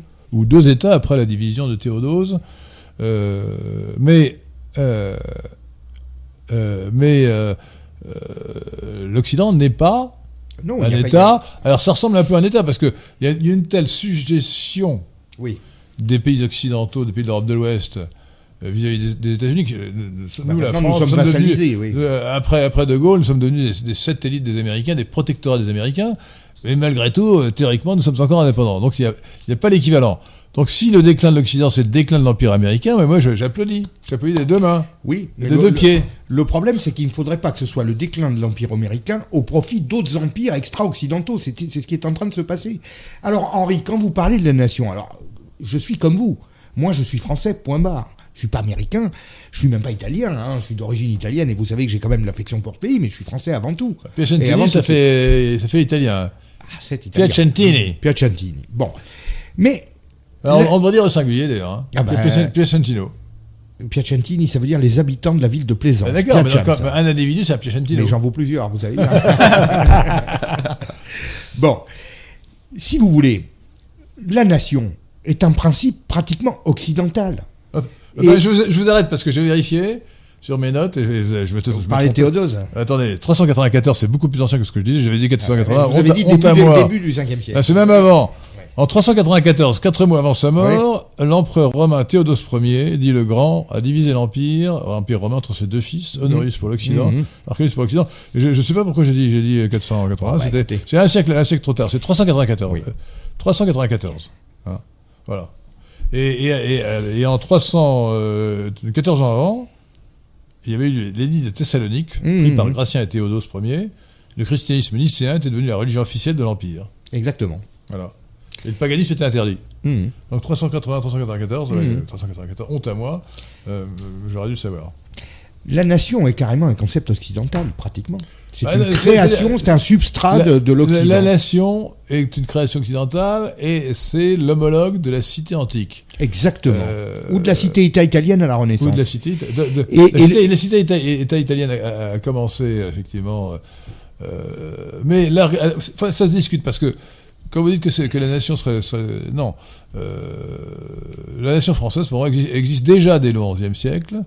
Et il ne faut pas confondre la nation et l'État jacobin, la nation jacobine. hein.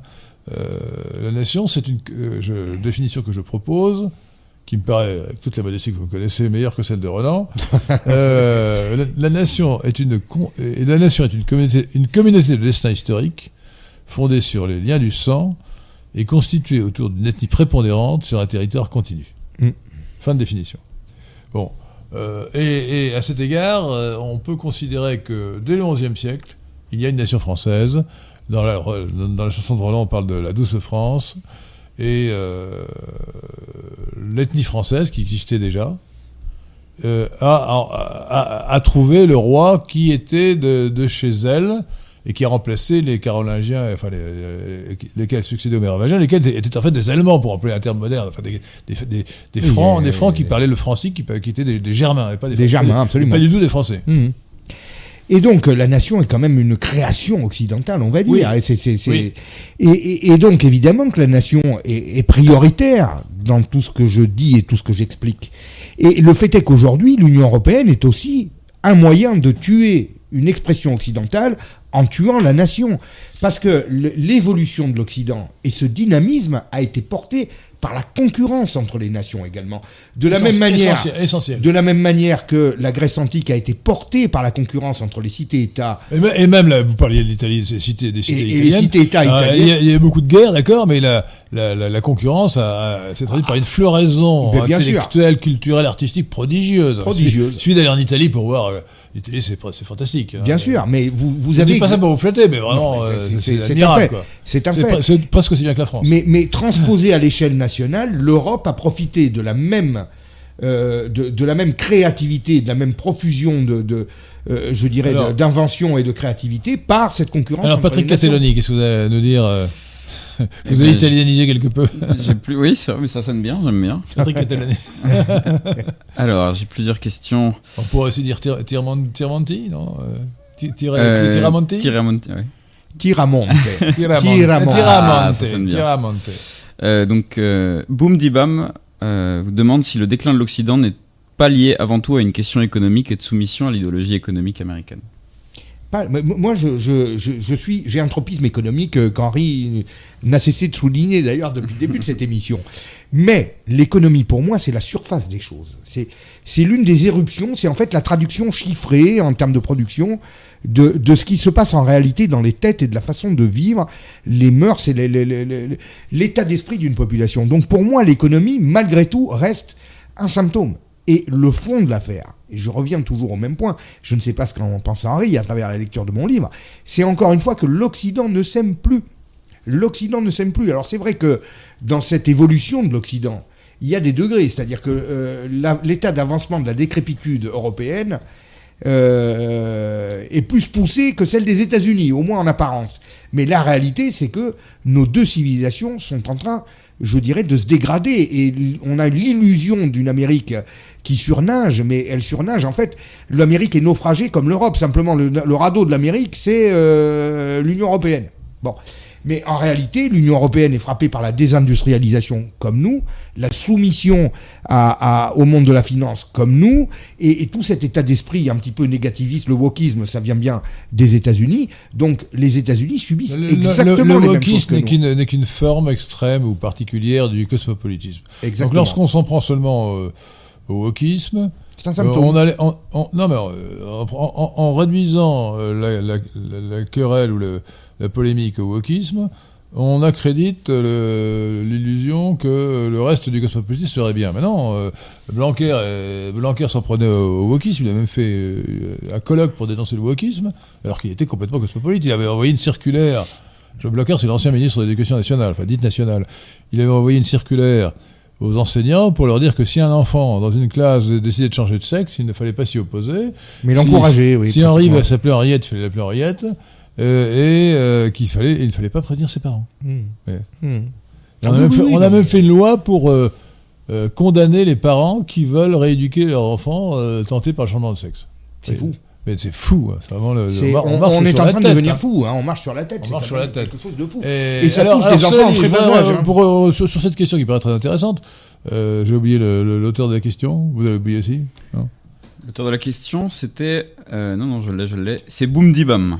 Oui, un drôle de nom, hein. Oh, ouais, oh, ouais. Mais, oh. mais vous voyez. Bon, alors attendez, ce que je veux dire, c'est que ce qu'il y a de très profond dans ce que vous dites, c'est que euh, nous, nous, vivons, et ça c'était le, le, sujet du premier livre de, du Carrefour de l'horloge, euh, c'est la dénonciation de la société marchande. Dans, dans la tradition occidentale et indo-européenne, il y a une hiérarchie des fonctions. Vous avez au sommet la fonction souveraine, avec ses deux pôles, le pôle royal et le pôle sacerdotal le pôle royal, politique, le pôle sacerdotal qui est, qui est juridique, philosophique, euh, religieux. Et en dessous, il y a la fonction guerrière, l'armée, mm. l'armée, la police. Et même le sport, le sport qui est une, euh, un abcès de fixation des valeurs guerrières dans les sociétés marchandes. Et puis enfin, la fonction, la fonction, la fonction productive et reproductive, euh, qui, qui, qui, qui, est multiforme et qui notamment se rapporte à l'économie. Et euh, aujourd'hui, euh, dans une société marchande, eh bien, ce sont les valeurs euh, marchandes, les valeurs de la troisième fonction qui prennent le dessus. Mmh. La hiérarchie n'est plus respectée. Et, d'ailleurs, l'état de droit, c'est ça, l'état de droit, c'est l'effacement du politique, donc de la fonction, fonction souveraine. du pôle, oui, mais non, du pôle, du pôle royal de la fonction souveraine. il ne reste plus que le pôle sacerdotal, c'est-à-dire les juges, qui qui, qui, remplace le politique, euh, qui se substitue au politique, euh, pour faire évidemment une politique sous couleur du droit qui est de nature cosmopolite, qui détruit notre identité. Mm. donc, donc oui, l'idéologie dont, vous parlez, l'idéologie économique, c'est en réalité un des aspects du cosmopolitisme qui est la réduction à l'économie. Exactement. Ah, je, mais totalement d'accord avec vous, 100%. Tonton Bismarck, la crise énergétique signe-t-elle la fin de la société du confort? Le retour du froid et de la faim est-il un mal nécessaire pour le réveil des peuples? Mais écoutez, je me pose la question moi-même. Hein. Je suis évidemment euh, euh, consterné de voir à quel niveau nous descendons hein, et à quel niveau nous, nous, c'est-à-dire à, l'ère des écrans où on a entre les mains des petits outils formidables qui nous donnent l'impression d'avoir le monde entre nos mains, eh bien on n'est même plus capable de se chauffer, alors que on se chauffe en France depuis euh, des siècles et des siècles. Eh bien aujourd'hui, cette base-là, ben, on commence à avoir des doutes là-dessus. Mais encore une fois, moi je suis persuadé que tout ceci est, finalement euh, je ne dirais pas voulu, mais en tout cas pratiquement programmé. C'est-à-dire que je pense qu'on veut véritablement petit à petit nous faire descendre d'un cran euh, à chaque fois qu'une occasion se présente. Je dirais de, dévaloriser notre peuple, de le faire, de le faire descendre. Vous savez, Emmanuel Macron, Emmanuel Macron a été invité au cercle de Bilderberg en mars 2014 à la réunion de Copenhague. Pourquoi je vous parle de ça? Pourquoi je vous parle de ça? Bilderberg est une, une des institutions euh, phares euh, de la superclasse mondiale. Absolument. Voilà. Et donc du cosmopolitisme. Avec Kissinger, Rockefeller, euh, Warburg, etc. etc. Euh, Rockefeller, euh, c'est- David, il est mort depuis quelques années. mais- Oui, oui, mais enfin, c'est lui qui l'a créé. Ah bah David, oui, hein, euh, mais enfin, puis je suis euh, sûr qu'il y a des membres C'était de le pape de la superclasse mondiale. Maintenant, Voilà. c'est plutôt, c'est plutôt euh, qui maintenant? Soros? Je pense pas que ce soit le pape. Non, non, non, non, je pense pas. Non, c'est un, c'est un- une pièce maîtresse, euh, mais pas le pape. hein. Oui, oui. Même pas Schwab. Non, Schwab c'est aussi une pièce maîtresse, mais euh, le, le, pa- le pape est peut-être inconnu, je sais pas. Euh, le, le pape, le pape, le, pape Ils se cosmopolite. mettent rarement en avant. il faut Ouais, hein. Ils se mettent rarement en avant. Eh bien, euh, il avait planché lors de cette réunion parce qu'il est arrivé coopté par Jacques Attali, qui en est membre. Hein, et pour euh, avoir accès à cette institution extrêmement fermée, hein, c'est l'élite de l'élite, il faut être coopté. Donc, Jacques Attali a présenté l'un de ses enfants spirituels, hein, Emmanuel Macron, en 2014. Et quand on le présente euh, Macron, il, est- il doit plancher sur un sujet pour voir s'il a l'aval, je dirais, du cercle de Bilderberg, s'il peut remplir des fonctions éminentes au service de l'idéologie La grande question en débat, c'est de savoir si Macron est une fabrication de Jacques Attali ou de David de Rothschild. Ça, c'est quand même Oui, un ça, débat. voilà, voilà, c'est le débat, mais peut-être des deux. hein. C'est un débat. et Il n'y a aucun rapport entre Jacques faire, hein. Euh, aucun rapport entre David de, de- de Rothschild et Jacques Attali. Aucun rapport puisque Rothschild est Ashkenaz. Et Savez-vous sur quel sujet il a planché? Non, sur la mondialisation, Ah non, mais non, c'est pire que ça. C'est pire que ça. sur l'idéologie du genre, sur la théorie du genre? Non. Les démocraties occidentales dans le piège des exigences des classes moyennes. Ah, ça, ça, C'est fascinant. intéressant. Voilà. Alors, je voudrais quand même revenir sur la fascinant. question. Il n'est de pas la- là par hasard. Il est crise- là pour non. euh, remplir un- une fonction Olivier bien précise. Olivier Piacentini. Piacentini. Je voudrais revenir sur la question de la crise énergétique. La crise énergétique est purement artificielle. Elle est créée par les décisions politiques. Deux décisions politiques, ou deux types de décisions politiques. Premièrement, les sottises sur le climat. Et deuxièmement, les sanctions contre la Russie, à la suite de la guerre en Ukraine. Sans cela, il n'y a pas de crise énergétique. Les, les ressources fossiles sont gigantesques. Simplement, euh, pourquoi voulez-vous que les compagnies euh, productrices euh, de gaz euh, naturel, de charbon ou de pétrole euh, investissent si, euh, Oui, alors elles, ils ont, si, euh, elles, si- si elles pensent que demain on va leur interdire de produire. Bien sûr. Euh, donc, euh, donc cette politique folle, et plus que d'ailleurs des mesures précises, ce sont cette, cette orientation politique folle sur le, euh, la, la climatopholie fait qu'il y a un déficit d'investissement. Mais les, les ressources sont immenses. Le, le peak oil, le- le- la, fin, la, fin du pétro- le- la fin du pétrole, ou le, euh, Et j'ajoute qu'il y a aussi un les- phénomène les problèmes de. les problèmes techniques- et si derrière il y a une augmentation des prix, bien évidemment, ça augmente les, les ressources disponibles. Donc, c'est uniquement artificiel. Euh, il faut être. S'il n'y avait pas ces sottises politiques, ces décisions stupides, ou ces orientations euh, calamiteuses, Nous n'aurions pas de problème. euh, il n'y a aucune difficulté. Euh, une- pour- évidemment, les- les- par définition, les ressources fossiles, euh, qui ont été constituées pendant des millions d'années, il y a des millions d'années, finiront par s'épuiser. Mais avant qu'elles s'épuisent, on aura vraisemblablement trouvé mieux, Mhm. trouvé autre chose. Euh, Peut-être un jour arrivera-t-on à domestiquer euh, la fusion nucléaire. Euh, voilà, je pense qu'il y a aussi un autre phénomène. Déjà, déjà d'ailleurs, déjà d'ailleurs, le solaire ou, ou l'éolien en mer ont fait beaucoup de progrès. C'est un fait. hein, les, les prix ont, ont beaucoup diminué. Bon, donc franchement, il faut être confiant sur les capacités d'innovation des hommes et particulièrement des occidentaux, mais pas seulement.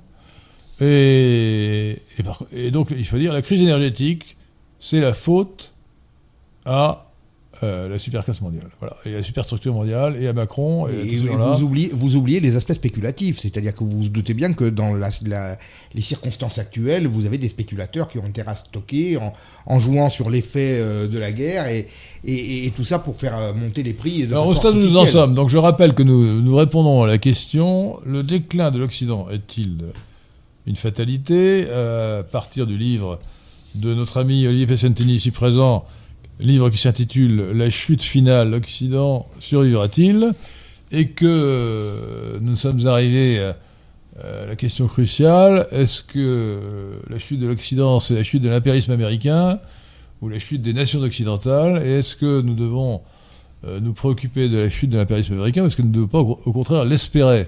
Euh, Si vous voulez, bon, euh, il est très désolant que les, les États-Unis aient perdu la guerre du Vietnam, puisque ça veut dire que des- les malheureux Vietnamiens sont devenus communistes. Bon.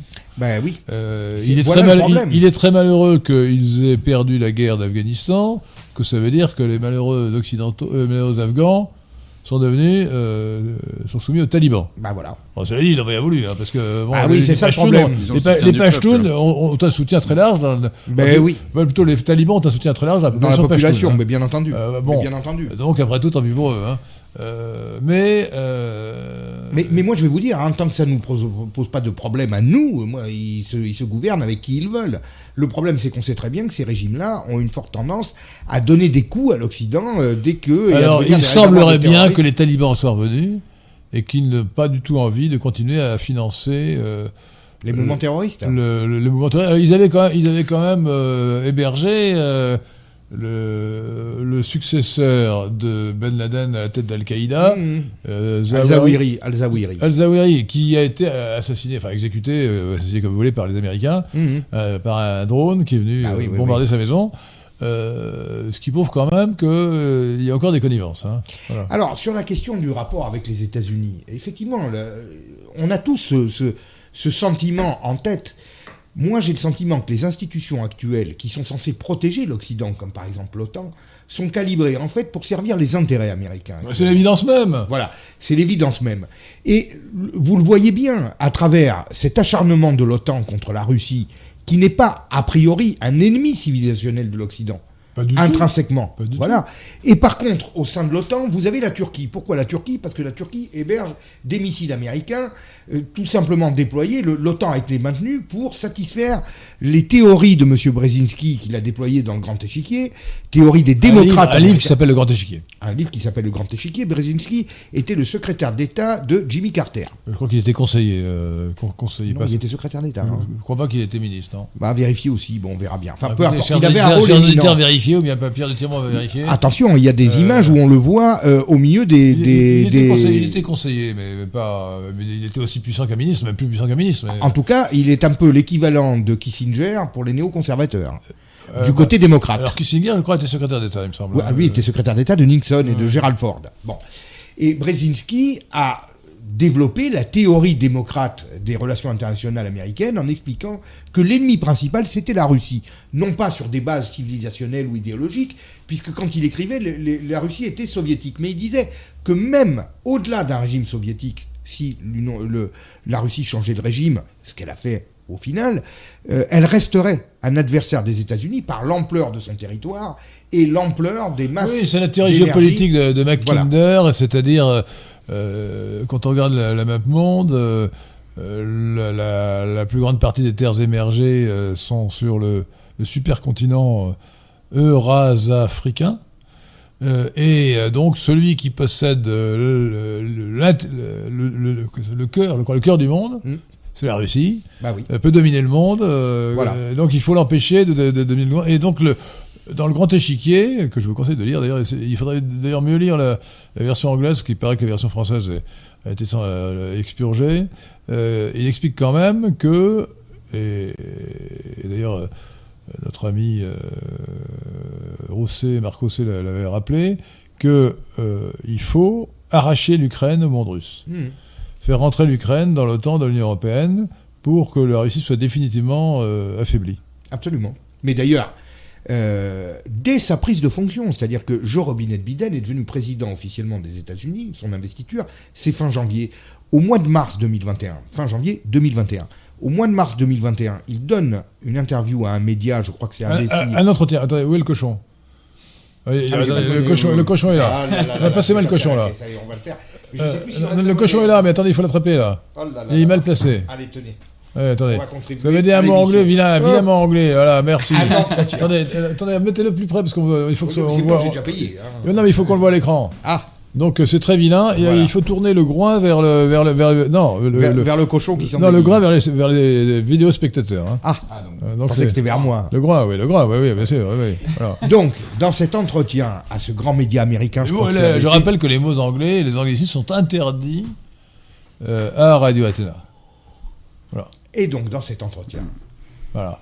à ce grand média qui était ABC ou CNN, je ne sais plus, immédiatement, donc un mois après son entrée en fonction, il dit Monsieur Poutine est un tueur et nous allons lui faire payer cher tout ce qu'il a fait. Mais qu'avait-il fait en, Biden, en a tenu, 2021? Biden a tenu des propos, Mais mais, voilà, mais ir- irresponsable pour un chef d'État. hein. totalement irresponsable. Oui, mais ça, Irresponsable. ça relève, à mon avis, d'une volonté délibérée, et je pense qu'il y a eu énormément de manœuvres en coulisses pour pousser et, et- et je dirais attiser les tensions avec la Russie et aboutir à cette situation Ah, de euh, guerre. vous avez peut-être oublié, mais euh, pendant longtemps, euh, euh, la, la doctrine internationale, c'était la non-ingérence dans l'affaire intérieure d'un pays. Alors, les, les Américains, évidemment, n'ont jamais suivi ça. Bah, bah, Ils ont non. passé leur temps à organiser des coups Enfin, d'État. ça dépend chez qui. Hein. Parce qu'en Arabie Saoudite, euh, ils s'ingèrent pas, vous voyez. euh, pourtant, oui, j'ai pas l'impression que Euh, c'est- les journalistes maintenant, soient mieux maintenant, traités. maintenant, on a euh, la preuve, parce que c'était reconnu par les archives de la CIA que la CIA a, a produite. Euh, le, vers 1953, euh, le, le, le, le- le Mossadegh, qui était, qui était chef du gouvernement été en par- Iran, oui. a été renversé par un coup d'État euh, organisé, planifié, financé par la CIA. Absolument. voilà. Et, et c'est, pas le seul cas, si vous voulez. Bon, euh, les, les- alors les, toutes les révolutions de, de couleur, euh, il y en a eu- on doit en, en compter maintenant une vingtaine, qu'elles aient réussi ou qu'elles n'aient pas réussi, ont été financées simultanément ou organisées simultanément par les Américains, la CIA et les autres organismes américains, et d'autre part par les, les, les fondations de la société ouverte, Open Society, de George Mmh, Soros. bah, bien, bah, bien sûr. Euh, donc, qui- Les qui- deux, les deux la- marchands de concert. la, la subversion cosmopolite euh, de la superclasse mondiale et de Soros en particulier vont de pair dans beaucoup de, de situations avec euh, l'impérialisme américain. L'impérialisme yankee, devrait-on dire. Absolument. Mais alors, en plus, dans le cas de la Russie de Poutine, il y a, je dirais, une fracture idéologique, enfin, une, tentative de déstabilisation qui repose aussi sur l'idéologie, parce que c'est vrai que Poutine, c'est un peu le contre-modèle à ce post-Occident. Non pas l'Occident, mais le post-Occident. euh, alors, je vous signale que j'ai vu ça dans le Figaro de ce matin, donc aujourd'hui c'est le, c'est le 28 novembre, hein, 28 novembre 2022. Figaro de ce matin, alors le Figaro c'est devenu une feuille, une feuille de propagande de la Ah bah oui. CIA pour la- pour l'Ukraine. hein. Bien sûr. Et, et là, euh, il y a un article d'un certain Philippe Gély complètement délirant. euh, et la nouvelle offensive, c'est euh, de déstabiliser de l'intérieur la Russie en suscitant euh, la révolte des minorités ethniques. Parce que Mmh. c'est que l'Empire, l'Empire, Ah bah l'Empire oui. russe euh, contient des minorités diverses, Mmh, mmh, mmh. euh, tatars, tchétchènes, euh, bouriates, etc. Bien sûr. Et, et, euh, il faut faire cohabiter tout ça sous la domination de l'ethnie russe. Et il y a donc une tentative visiblement Mmh. d'agiter, euh, euh, d'agiter la, la- la révolte interne. Mais enfin bon, on a quand même vu euh, que le- Poutine avait été capable d'écraser les Tchétchènes euh, qui se révoltaient. Oui, je les pense rebelles tchétchènes. il est bien en place quand même, hein, contrairement à ce qu'on nous raconte. hein. Et d'ailleurs, dans le Figaro, il y a quand même le deuxième versant sur cette question qui est porté par Madame Galacteros, qui ne tient pas du tout ce genre de propos et qui est beaucoup plus éclairante. Qui est-ce? Caroline Galacteros, Ouais. qui est une grande journaliste au Figaro, qui elle connaît très bien la situation, et je ne vais pas dire qu'elle est pro-russe, mais elle est quand même beaucoup plus équilibrée dans ses commentaires. échappé, c'est dans le Figaro de ce matin alors. Moi, j'ai pas vu ça. hein. C'est- J'ai j'ai pas parlé d'article de ce matin, hein, j'ai pas lu le Figaro Ah, ce non, matin, que, mais je parle de Madame Galacteros, qui est une journaliste au Figaro Mais spécialisée elle s'exprime dans le Figaro. Moi, j'ai jamais vu un article pro- pro-ukrainien, euh, pro- pro-russe plutôt depuis, euh, Ah, depuis le début. Jamais. euh, je vous, je vous en fournirai, je vous en fournirai. Pas- Peut-être pas pro-russe, mais en tout cas beaucoup plus équilibré. Et beaucoup plus, et beaucoup je- plus réaliste. Je, hein. je, lis bien la presse et je n'ai rien vu euh, dans le Figaro qui ne soit pas strictement. Parce que d'ailleurs, étonnant, je comprends pas pourquoi la presse n'organise pas des débats. Moi, je veux bien qu'un journal ait une orientation, mais il pourrait y avoir une page de débat, même sur le climat, il pourrait y avoir une page de débat, euh, veulent qui, qui, qui débat vous savez avec très bien que c'est des outils de propagande. Un climatomaniaque. C'est- devenu des outils de propagande. C'est devenu un outil de propagande. c'est- affligeant. Sur le plan intellectuel, on c'est est quand même- parfaitement Sur le d'accord. plan intellectuel, c'est quand même une diminution. Le fait qu'il n'y ait pas de débat, euh, c'est quand même. Mais Henri, on va déborder, mais euh, on va déborder le sujet du cœur. Mais vous savez très bien que le débat est totalement annihilé par le fait qu'on nous rétorque à nous en particulier euh, des arguments purement moraux, des invectives, des anathèmes, et que on, on- on- on ne veut pas débattre avec nous, avec vous, avec moi, Ah, avec mais plein là, en l'occurrence, il même pas de moi. Il, il- il faudra inviter. euh, Enfin, les, climato-sceptiques, il y en a un certain nombre. Hein, bon, euh, Ah, il y en a, il y en a beaucoup. euh, et de, de qualité, je pense à, à Gérondeau, à Rito, euh, bah, François euh, Gervais, attendez, euh. François Gervais, et puis à, à des membres du, à, à des membres euh, de l'Académie des sciences, euh, Ah oui. euh, Claude Allègre, euh, euh, Vincent Courtillot, euh, Mhm. voilà. Donc, euh, Mais ils ne veulent pas. C'est aussi simple que ça. Ils ne veulent pas. On préfère nous traiter de, de bons à rien, euh, d'arriérés, de non, passéistes, non, mais attendez, euh, membre de l'Académie des de sciences, il, il est- quand même, euh, il a, il a une Ah oui. étiquette qui, qui, Oui. qui montre qu'il ne dit mais- pas n'importe quoi, quoi. Mais les médias étant au service de la propagande de la superclasse mondiale, euh, il y, a- il y a peu de chance. Et je vous répète, hein, le débat, comme en général ils ont moins d'arguments que nous, le débat s'arrête vite, complotiste, décliniste, fasciste, euh, etc., etc. Donc au moins c'est Bah, réglé. attendez, euh, Claude Allègre, Claude Allègre était, mini- était, était socialiste, ministre de l'Éducation Bah oui, nationale du temps de Jospin. Alors on peut pas Mais euh, vous avez vu que maintenant ils traitent euh, Michel Onfray de- d'extrême droite. vous voyez ce que je veux dire? Donc c'est à mourir de rire. On en est là, hein, vous voyez. Donc c'est quand même assez fou. Hein, c'est quand même assez fou. Donc je, je pense moi qu'il faut refonder les institutions. Euh, parce que je suis persuadé moi qu'il faut quand même qu'il y ait des institutions où les nations occidentales collaborent face aux dangers extérieurs. Parce que nous sommes aujourd'hui en face d'un certain nombre de dangers extérieurs comme nous n'en avons jamais connu. Ces dangers extérieurs, vous les connaissez, c'est le terrorisme islamiste, c'est aussi euh, la montée en puissance des pays émergents au niveau de la production industrielle et de l'économie en général qui nous rendent extrêmement dépendants. Parce qu'aujourd'hui, on vous pose la question. Quand, je parlais tout à l'heure de ce fameux débat euh, au sein euh, donc du, sommet climat organisé par Monsieur Jean Robinet Biden, mais quand je parle de ça, quand, quand on vous dit que personne n'a répondu au président chinois, effectivement, on peut se dire que peut-être qu'il n'y a pas un intérêt à lui répondre parce que finalement, le fond de la question, c'est pas le réchauffement climatique. Mais le fait est, le fait est que la dépendance des pays occidentaux vis-à-vis des productions manufacturées chinoises fait que nous aurons de plus en plus de mal à leur imposer euh, notre façon de voir. Et que petit à petit, c'est la méthode chinoise qui se distille à travers le monde, à travers le- le- l'expansion économique symbolisée par la route de la soie. Il est évident que, euh, je dirais, les mœurs chinoises, la politique chinoise, l'influence chinoise se distille un peu partout dans le monde et que la nôtre, par contre, se restreint. Voilà sans doute pourquoi nous ne sommes pas en mesure d'imposer à ces Oui, Chinois alors euh, là, quoi que ce soit. là, je suis pas d'accord. Je pense que je vais bien vu d'entre vous. Je crois que vous surestimez la Chine. Vous surestimez la Chine. euh, euh, tout ce qu'on dit sur la Chine est surestimé depuis toujours. C'est ce que j'appelle le complexe de Marco Polo. Je l'ai dit plusieurs fois ici à Radio Athéna. D'abord, je soutiens que euh, il faut appliquer, il faut appliquer- euh, au PIB chinois le facteur pi. Vous savez, le facteur pi, c'est à peu près 3. C'est-à-dire qu'entre la, la réalité euh, et, et le chiffre officiel, il faut diviser par pi. Euh, le, le PIB chinois réel est le, est le tiers de ce qu'on annonce. Vous voyez Euh, toutes les statistiques sont fausses. Mais ils ont, Par- ils- par ils- exemple, ils ont, par- quand même, ils ont quand même, euh, je dirais, une prédominance dans certains, dans certains Ouais, produits manufacturés bien sûr, bien dont on a sûr. du mal à se passer. Non, mais Les attendez, semi-conducteurs, même, en- si même, les même Chinois en bloquent- divisant, même- même en divisant par 3, c'est encore une, une économie euh, considérable, c'est évidemment. Mais, mais elle est très surestimée dans, et dans tous les domaines.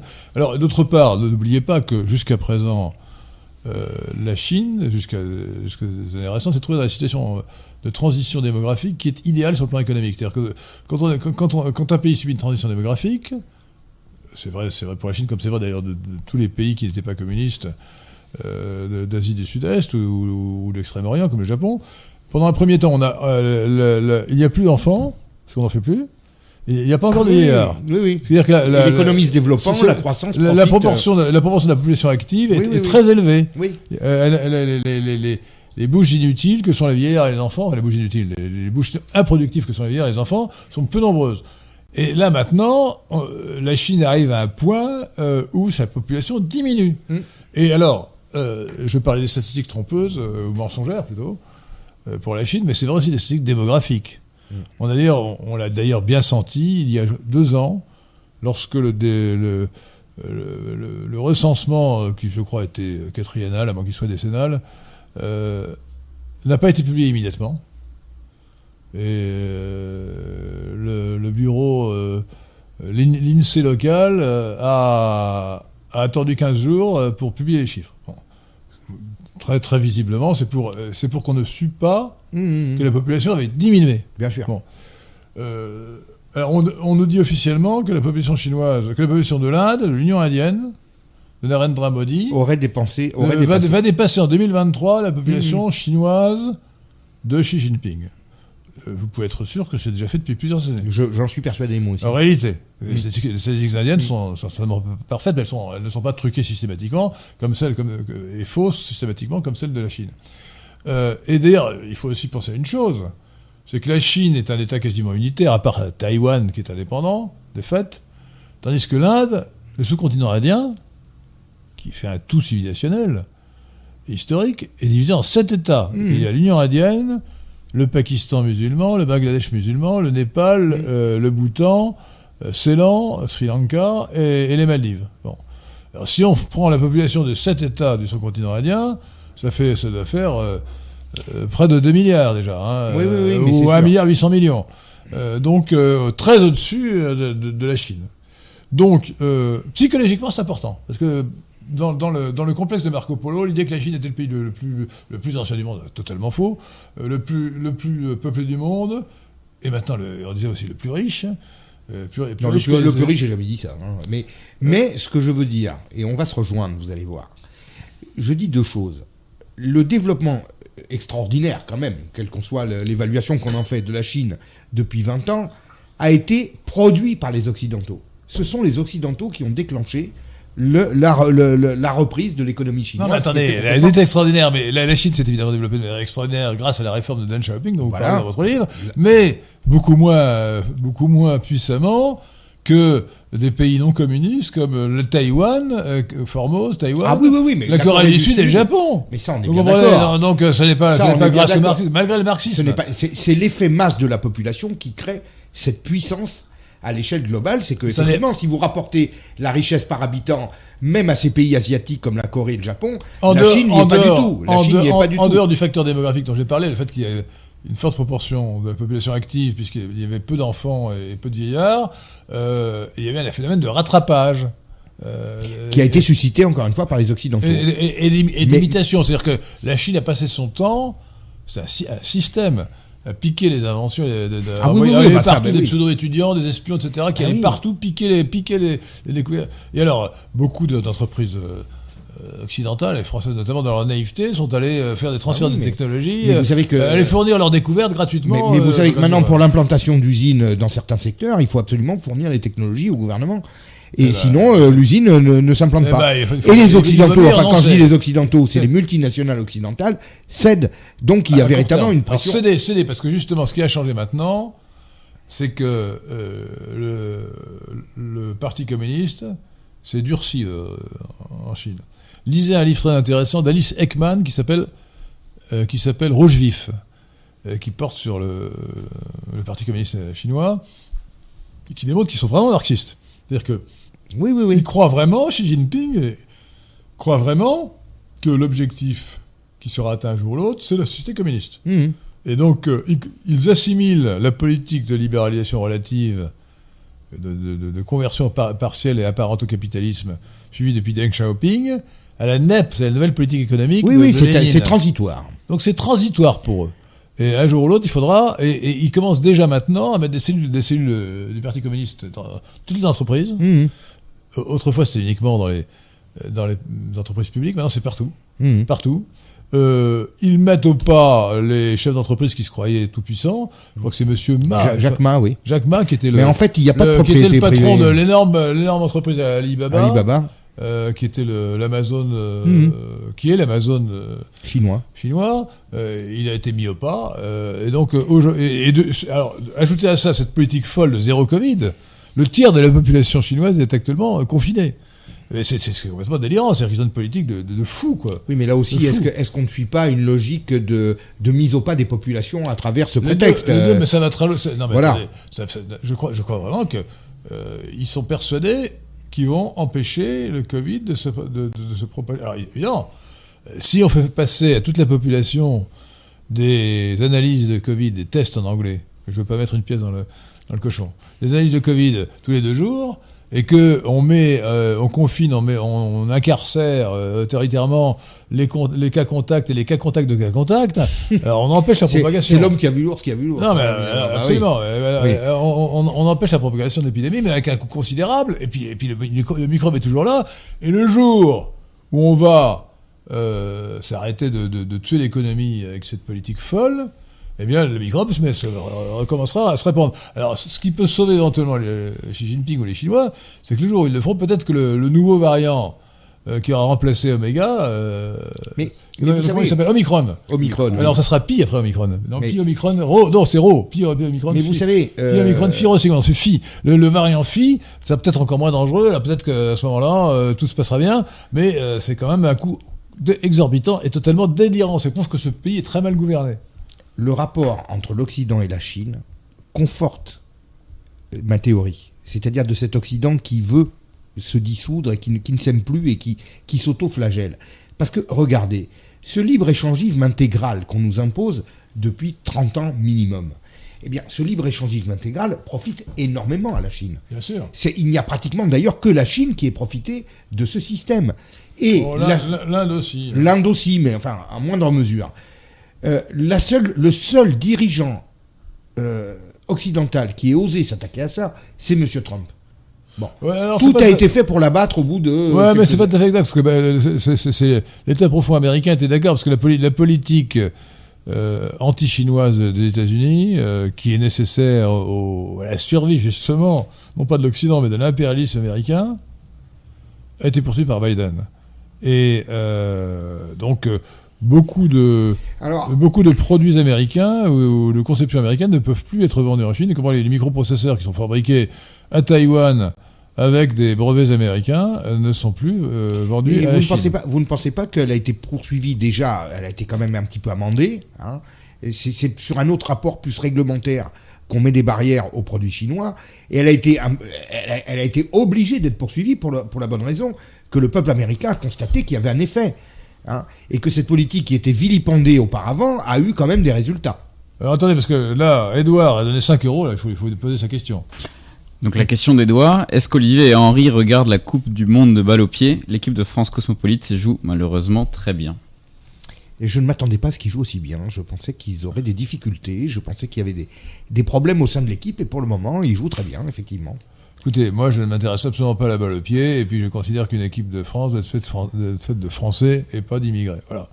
Euh, donc, euh, non, euh, je ne souhaite pas la victoire d'une équipe de France qui n'est pas une équipe de France, mais une équipe formée de briques et de broc, de gens qui viennent de partout. Euh, non, ça, n'est pas sérieux. Donc la, balle au pied, honnêtement, je m'y suis intéressé il y a très longtemps. C'était, le, jour la, la Coupe du Monde, c'était le jour, l'année plutôt, où la Coupe du Monde avait lieu en Angleterre. Il se trouve que j'étais... En c'était- 1966. hein. Voilà, bah en 1966, j'étais, j'étais en- en- dans une famille anglaise pour essayer d'apprendre, d'apprendre l'anglish. Et là, vous étiez obligé. Et là, euh, bah, il, regardait, il regardait à longueur de temps, là, alors, c'était 24 heures sur 24, si je veux dire, enfin tout le temps. là, Mais vous le- devez vous rappeler du fameux but euh, litigieux dont on parle Je encore de sais plus 60 très ans après, le but Enfin, en là, finale là, des je- Anglais. je mais- A-t-il franchi la euh, ligne ou pas? Honnêtement, j'ai trouvé que c'était quand même intéressant. La balle au pied, c'est assez intéressant. hein. Mais enfin bon, euh, voilà. peu- Oui, il y a mieux. euh, y a mieux- ouais, Oui, mais non, alors, alors, alors, tiens, sur cette question de l'équipe de Dans, dans, de dans, foot, dans, les, dans les sports ou dans les exercices physiques du- de, de ce genre, le balle au pied, c'est ce qu'on fait de mieux quand même, non?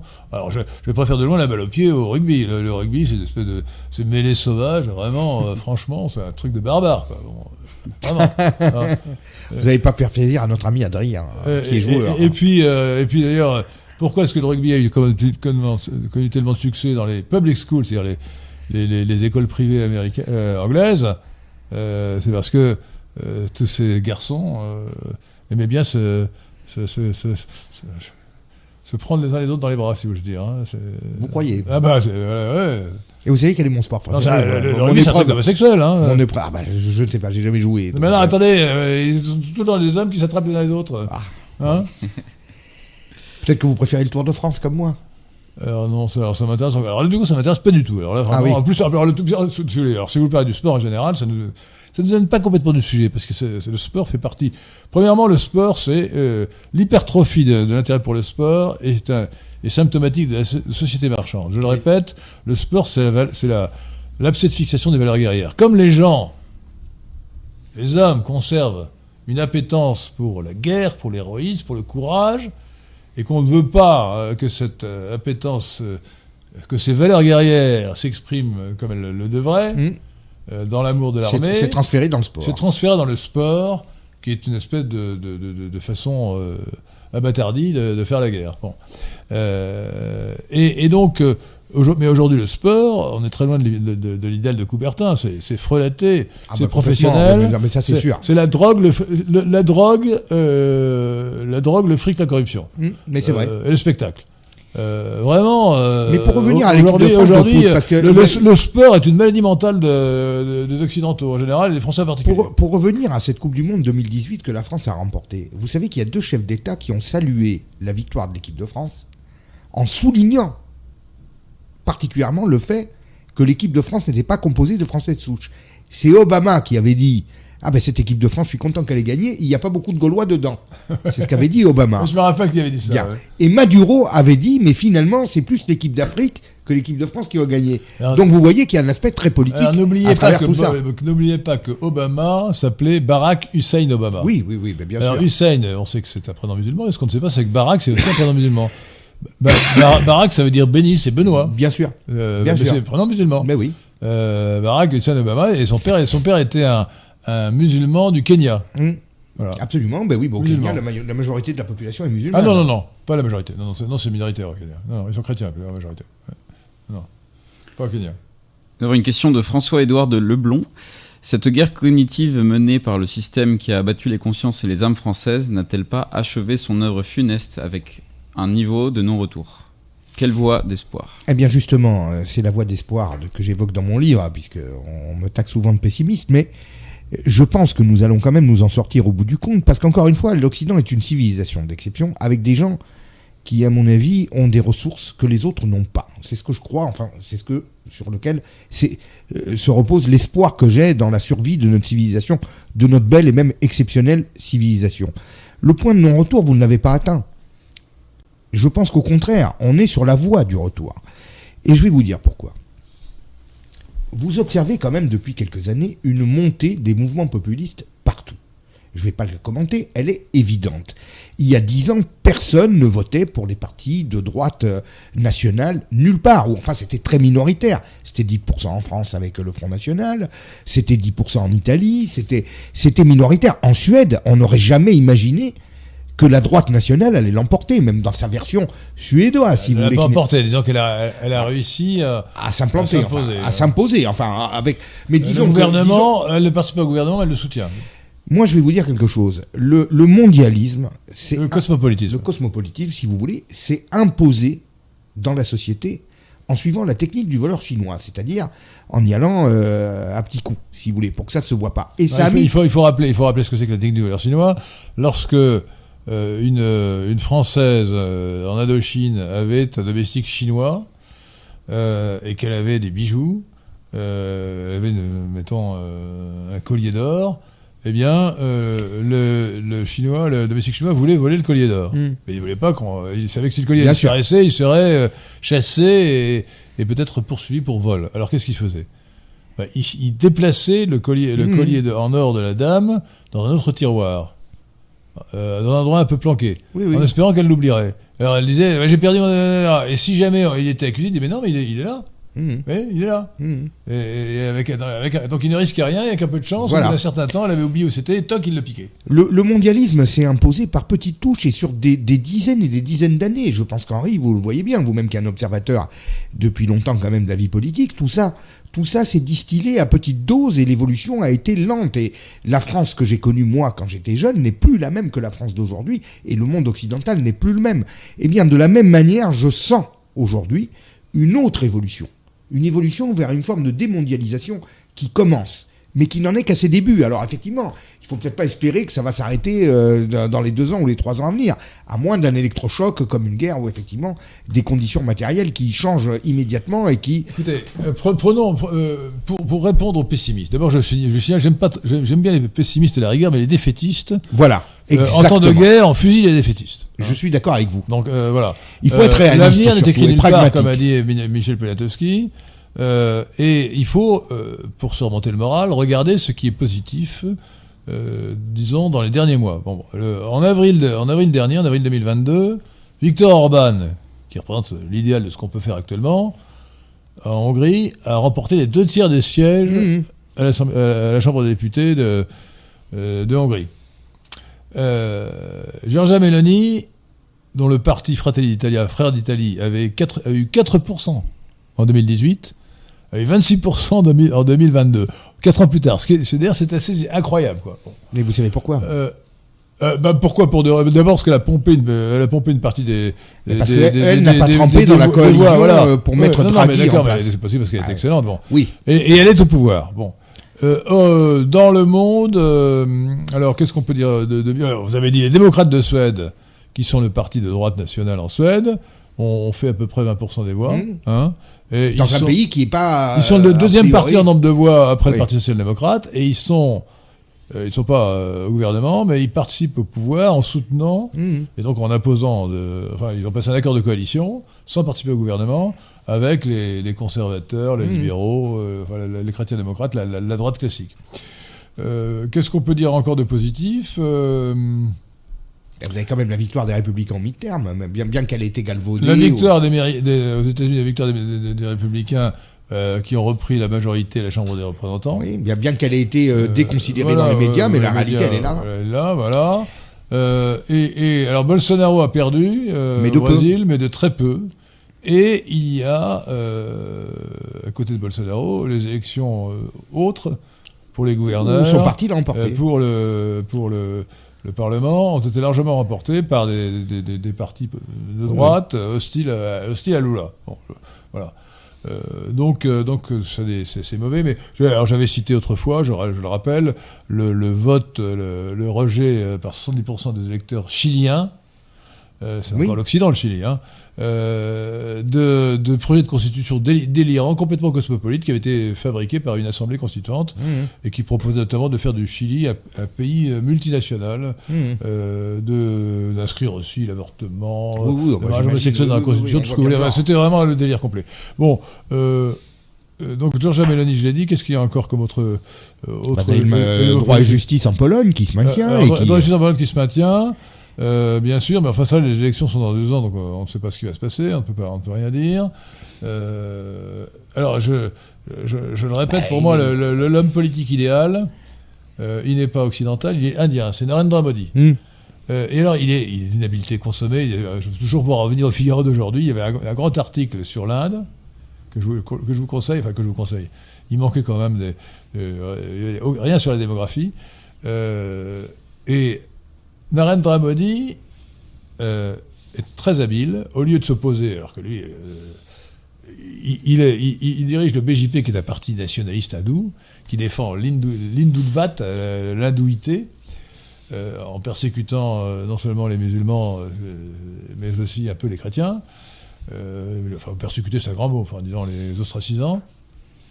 Et il a, en, en se fondant sur des citations des Upanishads, il a un discours universaliste qui, euh, euh, qui euh, réinterprète le cosmopolitisme dans son sens en disant mais l'hindouisme c'est finalement le- tout le monde il est beau, tout le monde est gentil. C'est- très habile. C'est- très habile. C'est une, formulation universaliste qui consiste à dire qu'au fond, c'est l'hindouisme qui est le modèle de l'universalisme. Il faut revenir Mhm. Euh, aux racines hindoues pour comprendre l'universalisme. non, c'est Oui, oui, extraordinaire. Non, mais Extraordinaire. de toute façon, la, la vague populiste, vous la retrouvez partout. Parce que vous pourriez citer aussi le Brexit euh, chez les Anglais. Bien Ah non, mais j'ai oublié, attendez, je- Bah je- oui. le Brexit c'était en 2016, mais j'ai oublié une chose, euh, une chose importante.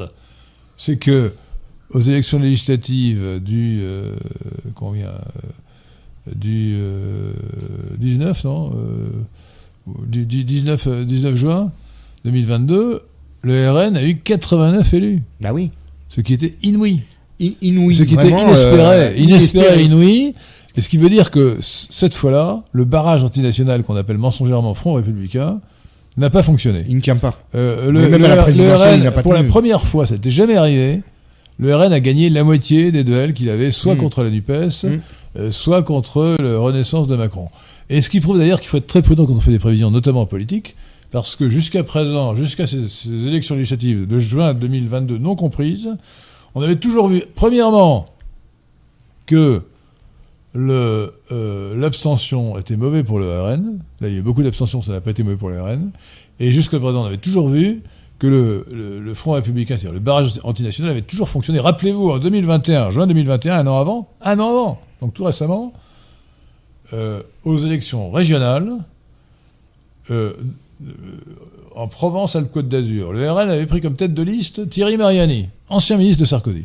Pas extrémiste, hein Bon, eh bien, la liste de gauche qui était arrivée en troisième Mmh. position, qui pouvait se maintenir, s'est retirée. C'est-à-dire que Mmh. le président de la liste de gauche, le chef de liste, de- la tête de file, comme on dit, la tête de liste, pardon, euh, a renoncé à, à gagner, je ne sais pas combien, 3 000 ou 4 000, 4 000 euros par, par- par mois pendant 5 ans.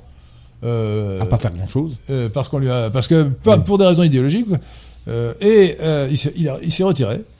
Et euh, les électeurs de gauche se sont massivement reportés sur euh, Muselier, donc le Candidat euh, LRM. le, le candidat ex, ex- pseudo LR. euh, et, et donc, quand je dis la gauche, c'est la vraie gauche, pas, pas, pas la gauche macroniste, hein, enfin la vraie gauche, euh, la, la gauche, euh, la gauche de la gauche, quoi. Euh, et, et ce qui fait que euh, Muselier a eu 57% des voix. Et le RN a été écrasé. Donc c'était un an avant. Vous voyez, quand même, c'est difficile de faire des prévisions. hein. Très difficile. Très Et, difficile. et donc on peut être optimiste.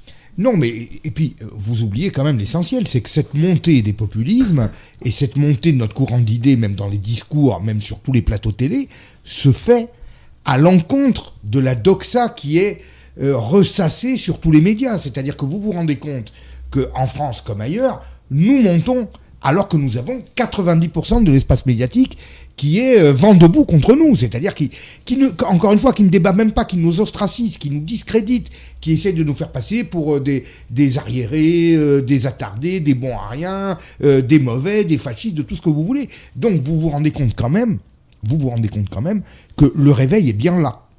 Alors encore une fois, le temps d'une civilisation, le temps d'une nation, c'est pas le temps d'une vie humaine. C'est-à-dire que la façon dont notre vie se déroule, eh ben pour une civilisation, ça va, ça, ça va prendre peut-être 5, 6, 7 fois plus de temps que les événements qui surviennent dans notre vie. Mais le fait est qu'aujourd'hui, moi je perçois, depuis maintenant quelques années, une amorce de démondialisation déjà des esprits qui a commencé. De décosmopolitisation. et- décosmopolitisation. Et vous savez, vous le retrouvez aux États-Unis quand vous voyez la Cour suprême qui euh, a levé l'interdiction de l'abolition de Non, elle l'avortement. a, elle- a- elle a dit que c'était, euh, honnêtement, c'est bi- c'est bien. La Cour suprême a dit que le euh, est revenu sur une jurisprudence totalement scandaleuse qui avait prétendu que la Constitution américaine, qui remonte à 1776, si je me rappelle bien, ou 1981 par là, euh, était euh, interdisait, euh, enfin faisait de l'avortement un droit constitutionnel, donc un État fédéré ne pouvait pas ne pouvait plus s'y opposer. ne pouvait pas s'y euh, opposer. Alors, prétendre que c'était ça que les, les constituants de 1780 euh, avaient voulu faire, c'est complètement scandaleux et débile. Quoi. Donc euh, cette jurisprudence était aberrante. Tout ce qu'a fait la Cour, le, le- le Conseil- le Cour suprême américaine, c'est de dire ce n'est pas la Constitution. La Constitution ne l'interdit pas. Donc aux États de légiférer. Honnêtement, s'ils avaient voulu vraiment appliquer la Constitution, ils auraient dû dire que l'avortement était contraire à la Constitution. Parce que, bien oui, entendu, enfin, vous savez très bien que Euh, euh, attendez. il y a aussi, ils, ils jaugent Ils n'ont pas, ils osé, ils n'ont pas osé. Ils n'ont pas osé, Mais la vérité, la vérité est ça. La Constitution américaine, dans ses principes, elle interdisait le, droit- le, Le droit à l'avortement. Le droit à l'avortement, bien sûr que si. C'est- paraît Enfin, clair. vous reconnaissez qu'il y a quand même un pas en arrière. Ah bah, c'est ce- formidable. Dans le, dans le bon sens. Alors, alors, vous parliez tout à l'heure de, de, de, de- de génération, mais moi, ce qui, ce qui me rend optimiste, c'est la loi de la sociobiologie. Les gens de gauche font moins d'enfants que les gens de droite. Les gens de gauche se font plus avorter euh, que les gens euh, de droite. Et, donc, euh, comme tout est héréditaire, ça veut dire que la tendance à la droitisation de l'opinion est une tendance de long terme.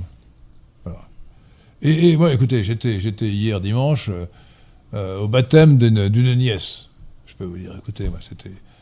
Alors, Vous allez me dire, c'est un, c'est un microcosme, etc., c'est un milieu particulier. Bien sûr, tous les milieux sont particuliers. Mais je peux dire, quand je vois les enfants et les jeunes gens qui étaient là, c'est euh, l'avenir de la France aussi. Bon. C'est, merveilleux. Bon. Euh, ça respire à la santé morale et physique. Vous voyez Hum. donc la sociobiologie joue pour la droite. Et euh, tout ce qui va dans le sens de l'avortement, de la contraception, etc., la propagande euh, homosexualiste, etc., tout ça, c'est très Et bon. vous êtes persuadé que la pratique euh, suit aussi bien l'idéologie Parce que vous savez, j'ai été étonné de voir Statistiquement, que... statistiquement, je suis oui. toujours étonné de voir que, par exemple, les machos, les machos qui battent leurs femmes sont plus à gauche qu'à droite.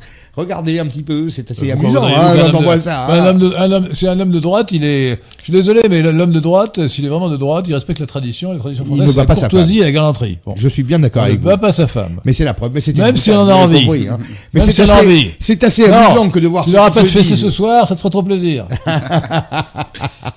Mais enfin, c'est quand même assez curieux de voir, hein, je fais des plaisanteries. de, de- vo- de voir que ceux qui font euh, véritablement du, des- du Ah, féminisme, euh, du féminisme, qui le mettent euh, sur, le pied, sur un piédestal et autres, sont les premiers. Non, mais on réinvente ce qui est. Alors, euh, nous parlions tout à l'heure du début de la civilisation occidentale. Pour moi, c'est le, le 11e siècle. Et notamment au 11e siècle, il y a eu la réforme grégorienne. Et euh, on a, ce qui était une innovation totale, ça n'existe nulle part ailleurs, on a demandé aux femmes, on a donné aux femmes le droit de dire, enfin, de, de- de donner leur consentement lors du mariage. Mhm. Ah oui, c'est dans le droit canon, oui, Mais- depuis le 11e Mais, siècle. oui. mais ça n'existe pas dans les autres civilisations. Dans les civilisations, la cérémonie est toujours. un- euh, le, le- le mariage est toujours une cérémonie, religieuse d'ailleurs. Mais l'idée que la femme devrait à cette occasion donner son consentement ne vient à l'esprit de personne dans cette situation. Mhm. Alors que chez nous, jusqu'au dernier moment, moi je me suis marié. Et euh, j'ai j'ai tourné avec inquiétude la, la tête vers ma femme euh, pour savoir si elle allait dire oui. Bon, enfin, je, non, j'avais pas tellement d'inquiétude. Mais bon. euh, Vous, vous aviez ressenti du suspense à ce moment-là Moi pas. hein, mais non, bon. mais quand même, c'est. Oui, mais vous elle, voyez- peut- elle a le droit de dire non. Mais vous voyez, ça c'est la preuve que la, la civilisation occidentale est bien celle de la personne, et de la personnification. C'est-à-dire que la femme est une personne Et ben voilà, au c'est- même titre que c'est nous. ce que je vous dis. Et justement, ça se concrétise dans cet aspect-là, alors que, par exemple, dans d'autres civilisations ou d'autres types de Dans, religions, dans compte aucune, à ma connaissance, mais c'est un objet. si vous, C'est un a- objet. non c'est mais le même, père même- qui décide pour. même, même sans qu'elle un soit, objet. non, non, ça- je dis pas que c'est un objet, mais même sans, sans, qu'elle soit un objet, elle peut être très considérée. Mais l'idée que la femme doit donner son accord et qu'elle le doit le faire publiquement devant tout le monde euh, lors de la cérémonie du mariage, c'est uniquement occidental. À ma connaissance, ça nul- ça n'a existé nulle part ailleurs, ça n'existe nulle part ailleurs dans d'autres civilisations. Et je, je- je dis ça, enfin, je crois que j'ai déjà raconté l'anecdote, mais j'ai un, un- neveu qui s'est marié selon le rite euh, byzantin, que je me refuse d'appeler orthodoxe, parce que je considère qu'ils ne sont pas orthodoxes, euh, mais hérétiques, euh, selon le rite byzantin dans, dans l'église grecque de, de Paris. Et j'ai été surpris par deux choses. D'une part, la cérémonie n'a pas duré trois heures, mais une demi-heure. Ah Et- oui. Et, deuxièmement, il n'y a pas eu d'échange de consentement. Ah, une cérémonie, on a mis je sais pas quoi, des fleurs sur la tête, ou je sais pas quoi. Bon, c'était, on a chanté des prières, des prières, des prières, des, des mélodies d'ailleurs tout à fait orientales. Euh, et pas de consentement, pas d'échange de consentement. Vous voyez Bah oui. Et ça rejoint ce qu'on dit depuis le début. Voilà. Et donc la femme n'est pas l'égale de l'homme, mais la femme et l'homme. euh, la femme est une personne. Et elle a son indépendance de personne. Bon. Et euh, d'ailleurs, bien que Pierre de Tirmont nous ait démontré, dans un récent article, qu'il y avait un écart de 5 points de, de QI en moyenne entre les hommes et les femmes. Non, mais attendez, d'ailleurs c'est sous-estimé, parce que vous avez bien expliqué que les, les, les, analyses de QI, tests en anglais, avaient été conçues à l'origine pour euh, tenter d'égaliser l'homme et la femme. Donc en réalité, si, on faisait des, analyses de QI, des tests de QI en anglais, euh, qui euh, seraient objectifs, l'écart serait encore plus grand. Mais c'est un écart moyen. Hein, c'est pas pour ça que be- beaucoup de femmes sont beaucoup plus intelligentes que beaucoup d'hommes. Mais c'est un écart moyen. Une question de Younes Douakouloum. Euh, regardez quand même cet article, c'est Oui. sur le site lesquin.fr. L'article s'appelle La femme est-elle égale de l'homme? Euh, 4 points de- d'écart de, QI selon Richard Lynn, L-Y-N-N. Donc, une question de Younes Douakouloum. Existe-t-il un événement historique en tant que qui soit le déclencheur du déclin de la civilisation occidentale? Je pense vraiment, si je dois dire vraiment un élément historique, la Deuxième Guerre mondiale, oui, très certainement. C'est de la Deuxième Guerre mondiale, l'Occident, on a appris à l'Occident, enfin les élites ont appris aux Occidentaux à ne plus s'aimer à cause de la Deuxième Guerre mondiale. C'est-à-dire qu'à partir de ce moment-là, euh, on présente l'Occident de la manière suivante. S'il est identitaire, il est nazi. S'il est universaliste, il est colonialiste. S'il est productiviste, il pollue. Et s'il est scientiste, il fabrique la bombe atomique. Et tout ça est en lien direct avec la Deuxième Guerre mondiale. Donc, je pense vraiment que toute cette tendance de fond que j'ai décrit au désamour de l'Occident est la réaction à euh, la Deuxième Guerre mondiale, à tout ce qu'elle a pu produire comme effet. Et on a l'impression, si vous voulez, que le nazisme, qui est finalement un dérivé euh, presque hasardeux de l'histoire de l'Occident, est, est son prolongement final, enfin, dans l'esprit de ceux qui nous ont gouvernés Non, c'est pas le, le social, le socialisme national qu'on appelle faussement nazisme, l'hitlérisme, est un produit du socialisme. Comme, enfin, c'est une forme de fascisme, et le fascisme est une, c'est la, la version nationale euh, du, du socialisme. Hmm. Alors, euh, dans, dans, les, dans les signes d'espoir, je parlais, je parlais des, de, de, de, de mes, de mes enfants, des enfants de mes neveux. Enfin bon, mais il y a tout simplement, euh, excusez-moi, mais les, les, les jeunes, les jeunes du PNL et des JL et les jeunes nationaux libéraux, hein, Patrick Catalan et, et Pierre de Tirement, entre autres, qui ne sont pas très vieux. Euh, bon, ils, Mais- ils ne sucent plus leur pouce, mais euh, Non, mais vous avez bien raison de. ils, de- ont- ils sont quand même l'avenir de la France. et C'est eux qui, qui sont en train de, de- porter cet avenir, euh, voilà, euh, avec nous et après nous. Et, et nous comptons sur eux pour redresser la France. Et, mais le combat est d'abord métapolitique, chers amis.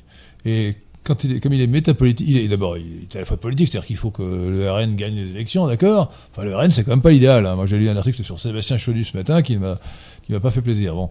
Euh, et donc, le, le combat est métapolitique et il, s'est- il se traduit notamment par le, le, le- langage. Alors, lisez, ce n'est pas la version finale, mais c'est déjà une version suffisamment euh, substantielle.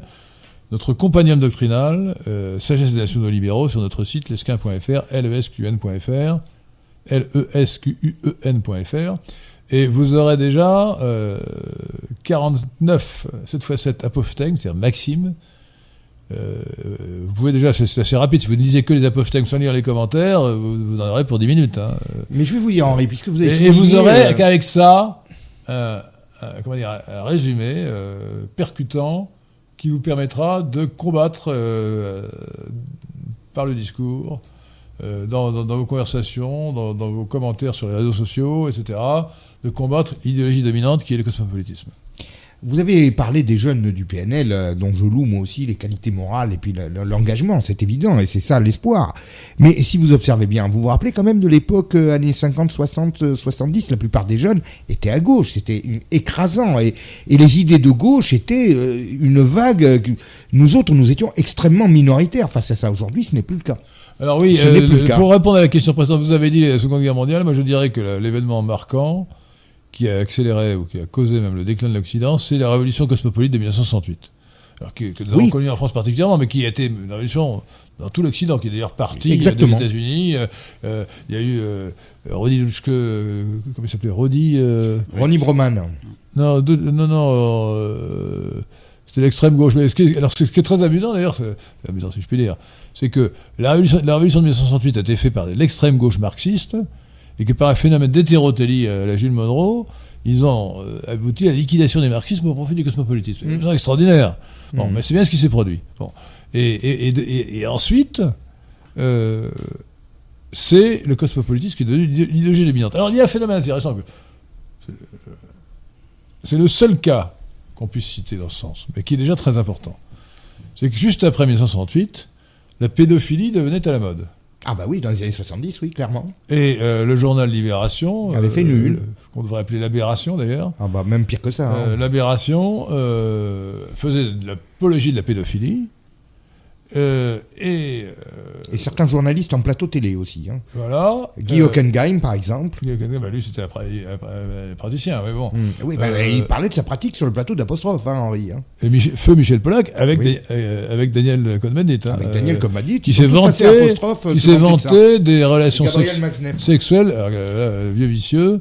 Bon, et, et aujourd'hui, alors ça a été accéléré par la- l'affaire Vanessa Springora euh, contre Matzneff, mais aujourd'hui, la pédophilie n'est plus acceptée. Et ça, c'est un progrès moral considérable. Voilà. C'est l'un des là, signes du retournement.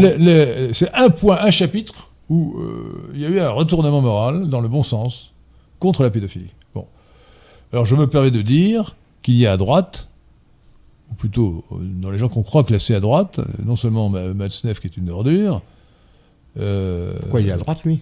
Euh, bah, il, il faut, il faut voir qu'il est à droite, mais tout ce, j'ai du tout ce que j'appelle maintenant la, hein. la PND, vous ne savez pas ce que c'est que la PND Non.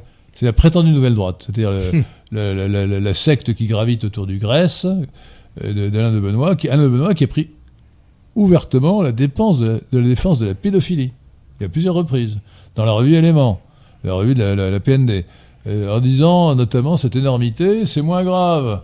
Euh, un acte pédophile, c'est moins grave que, que- que f- de faire regarder une série américaine à la télévision à un enfant.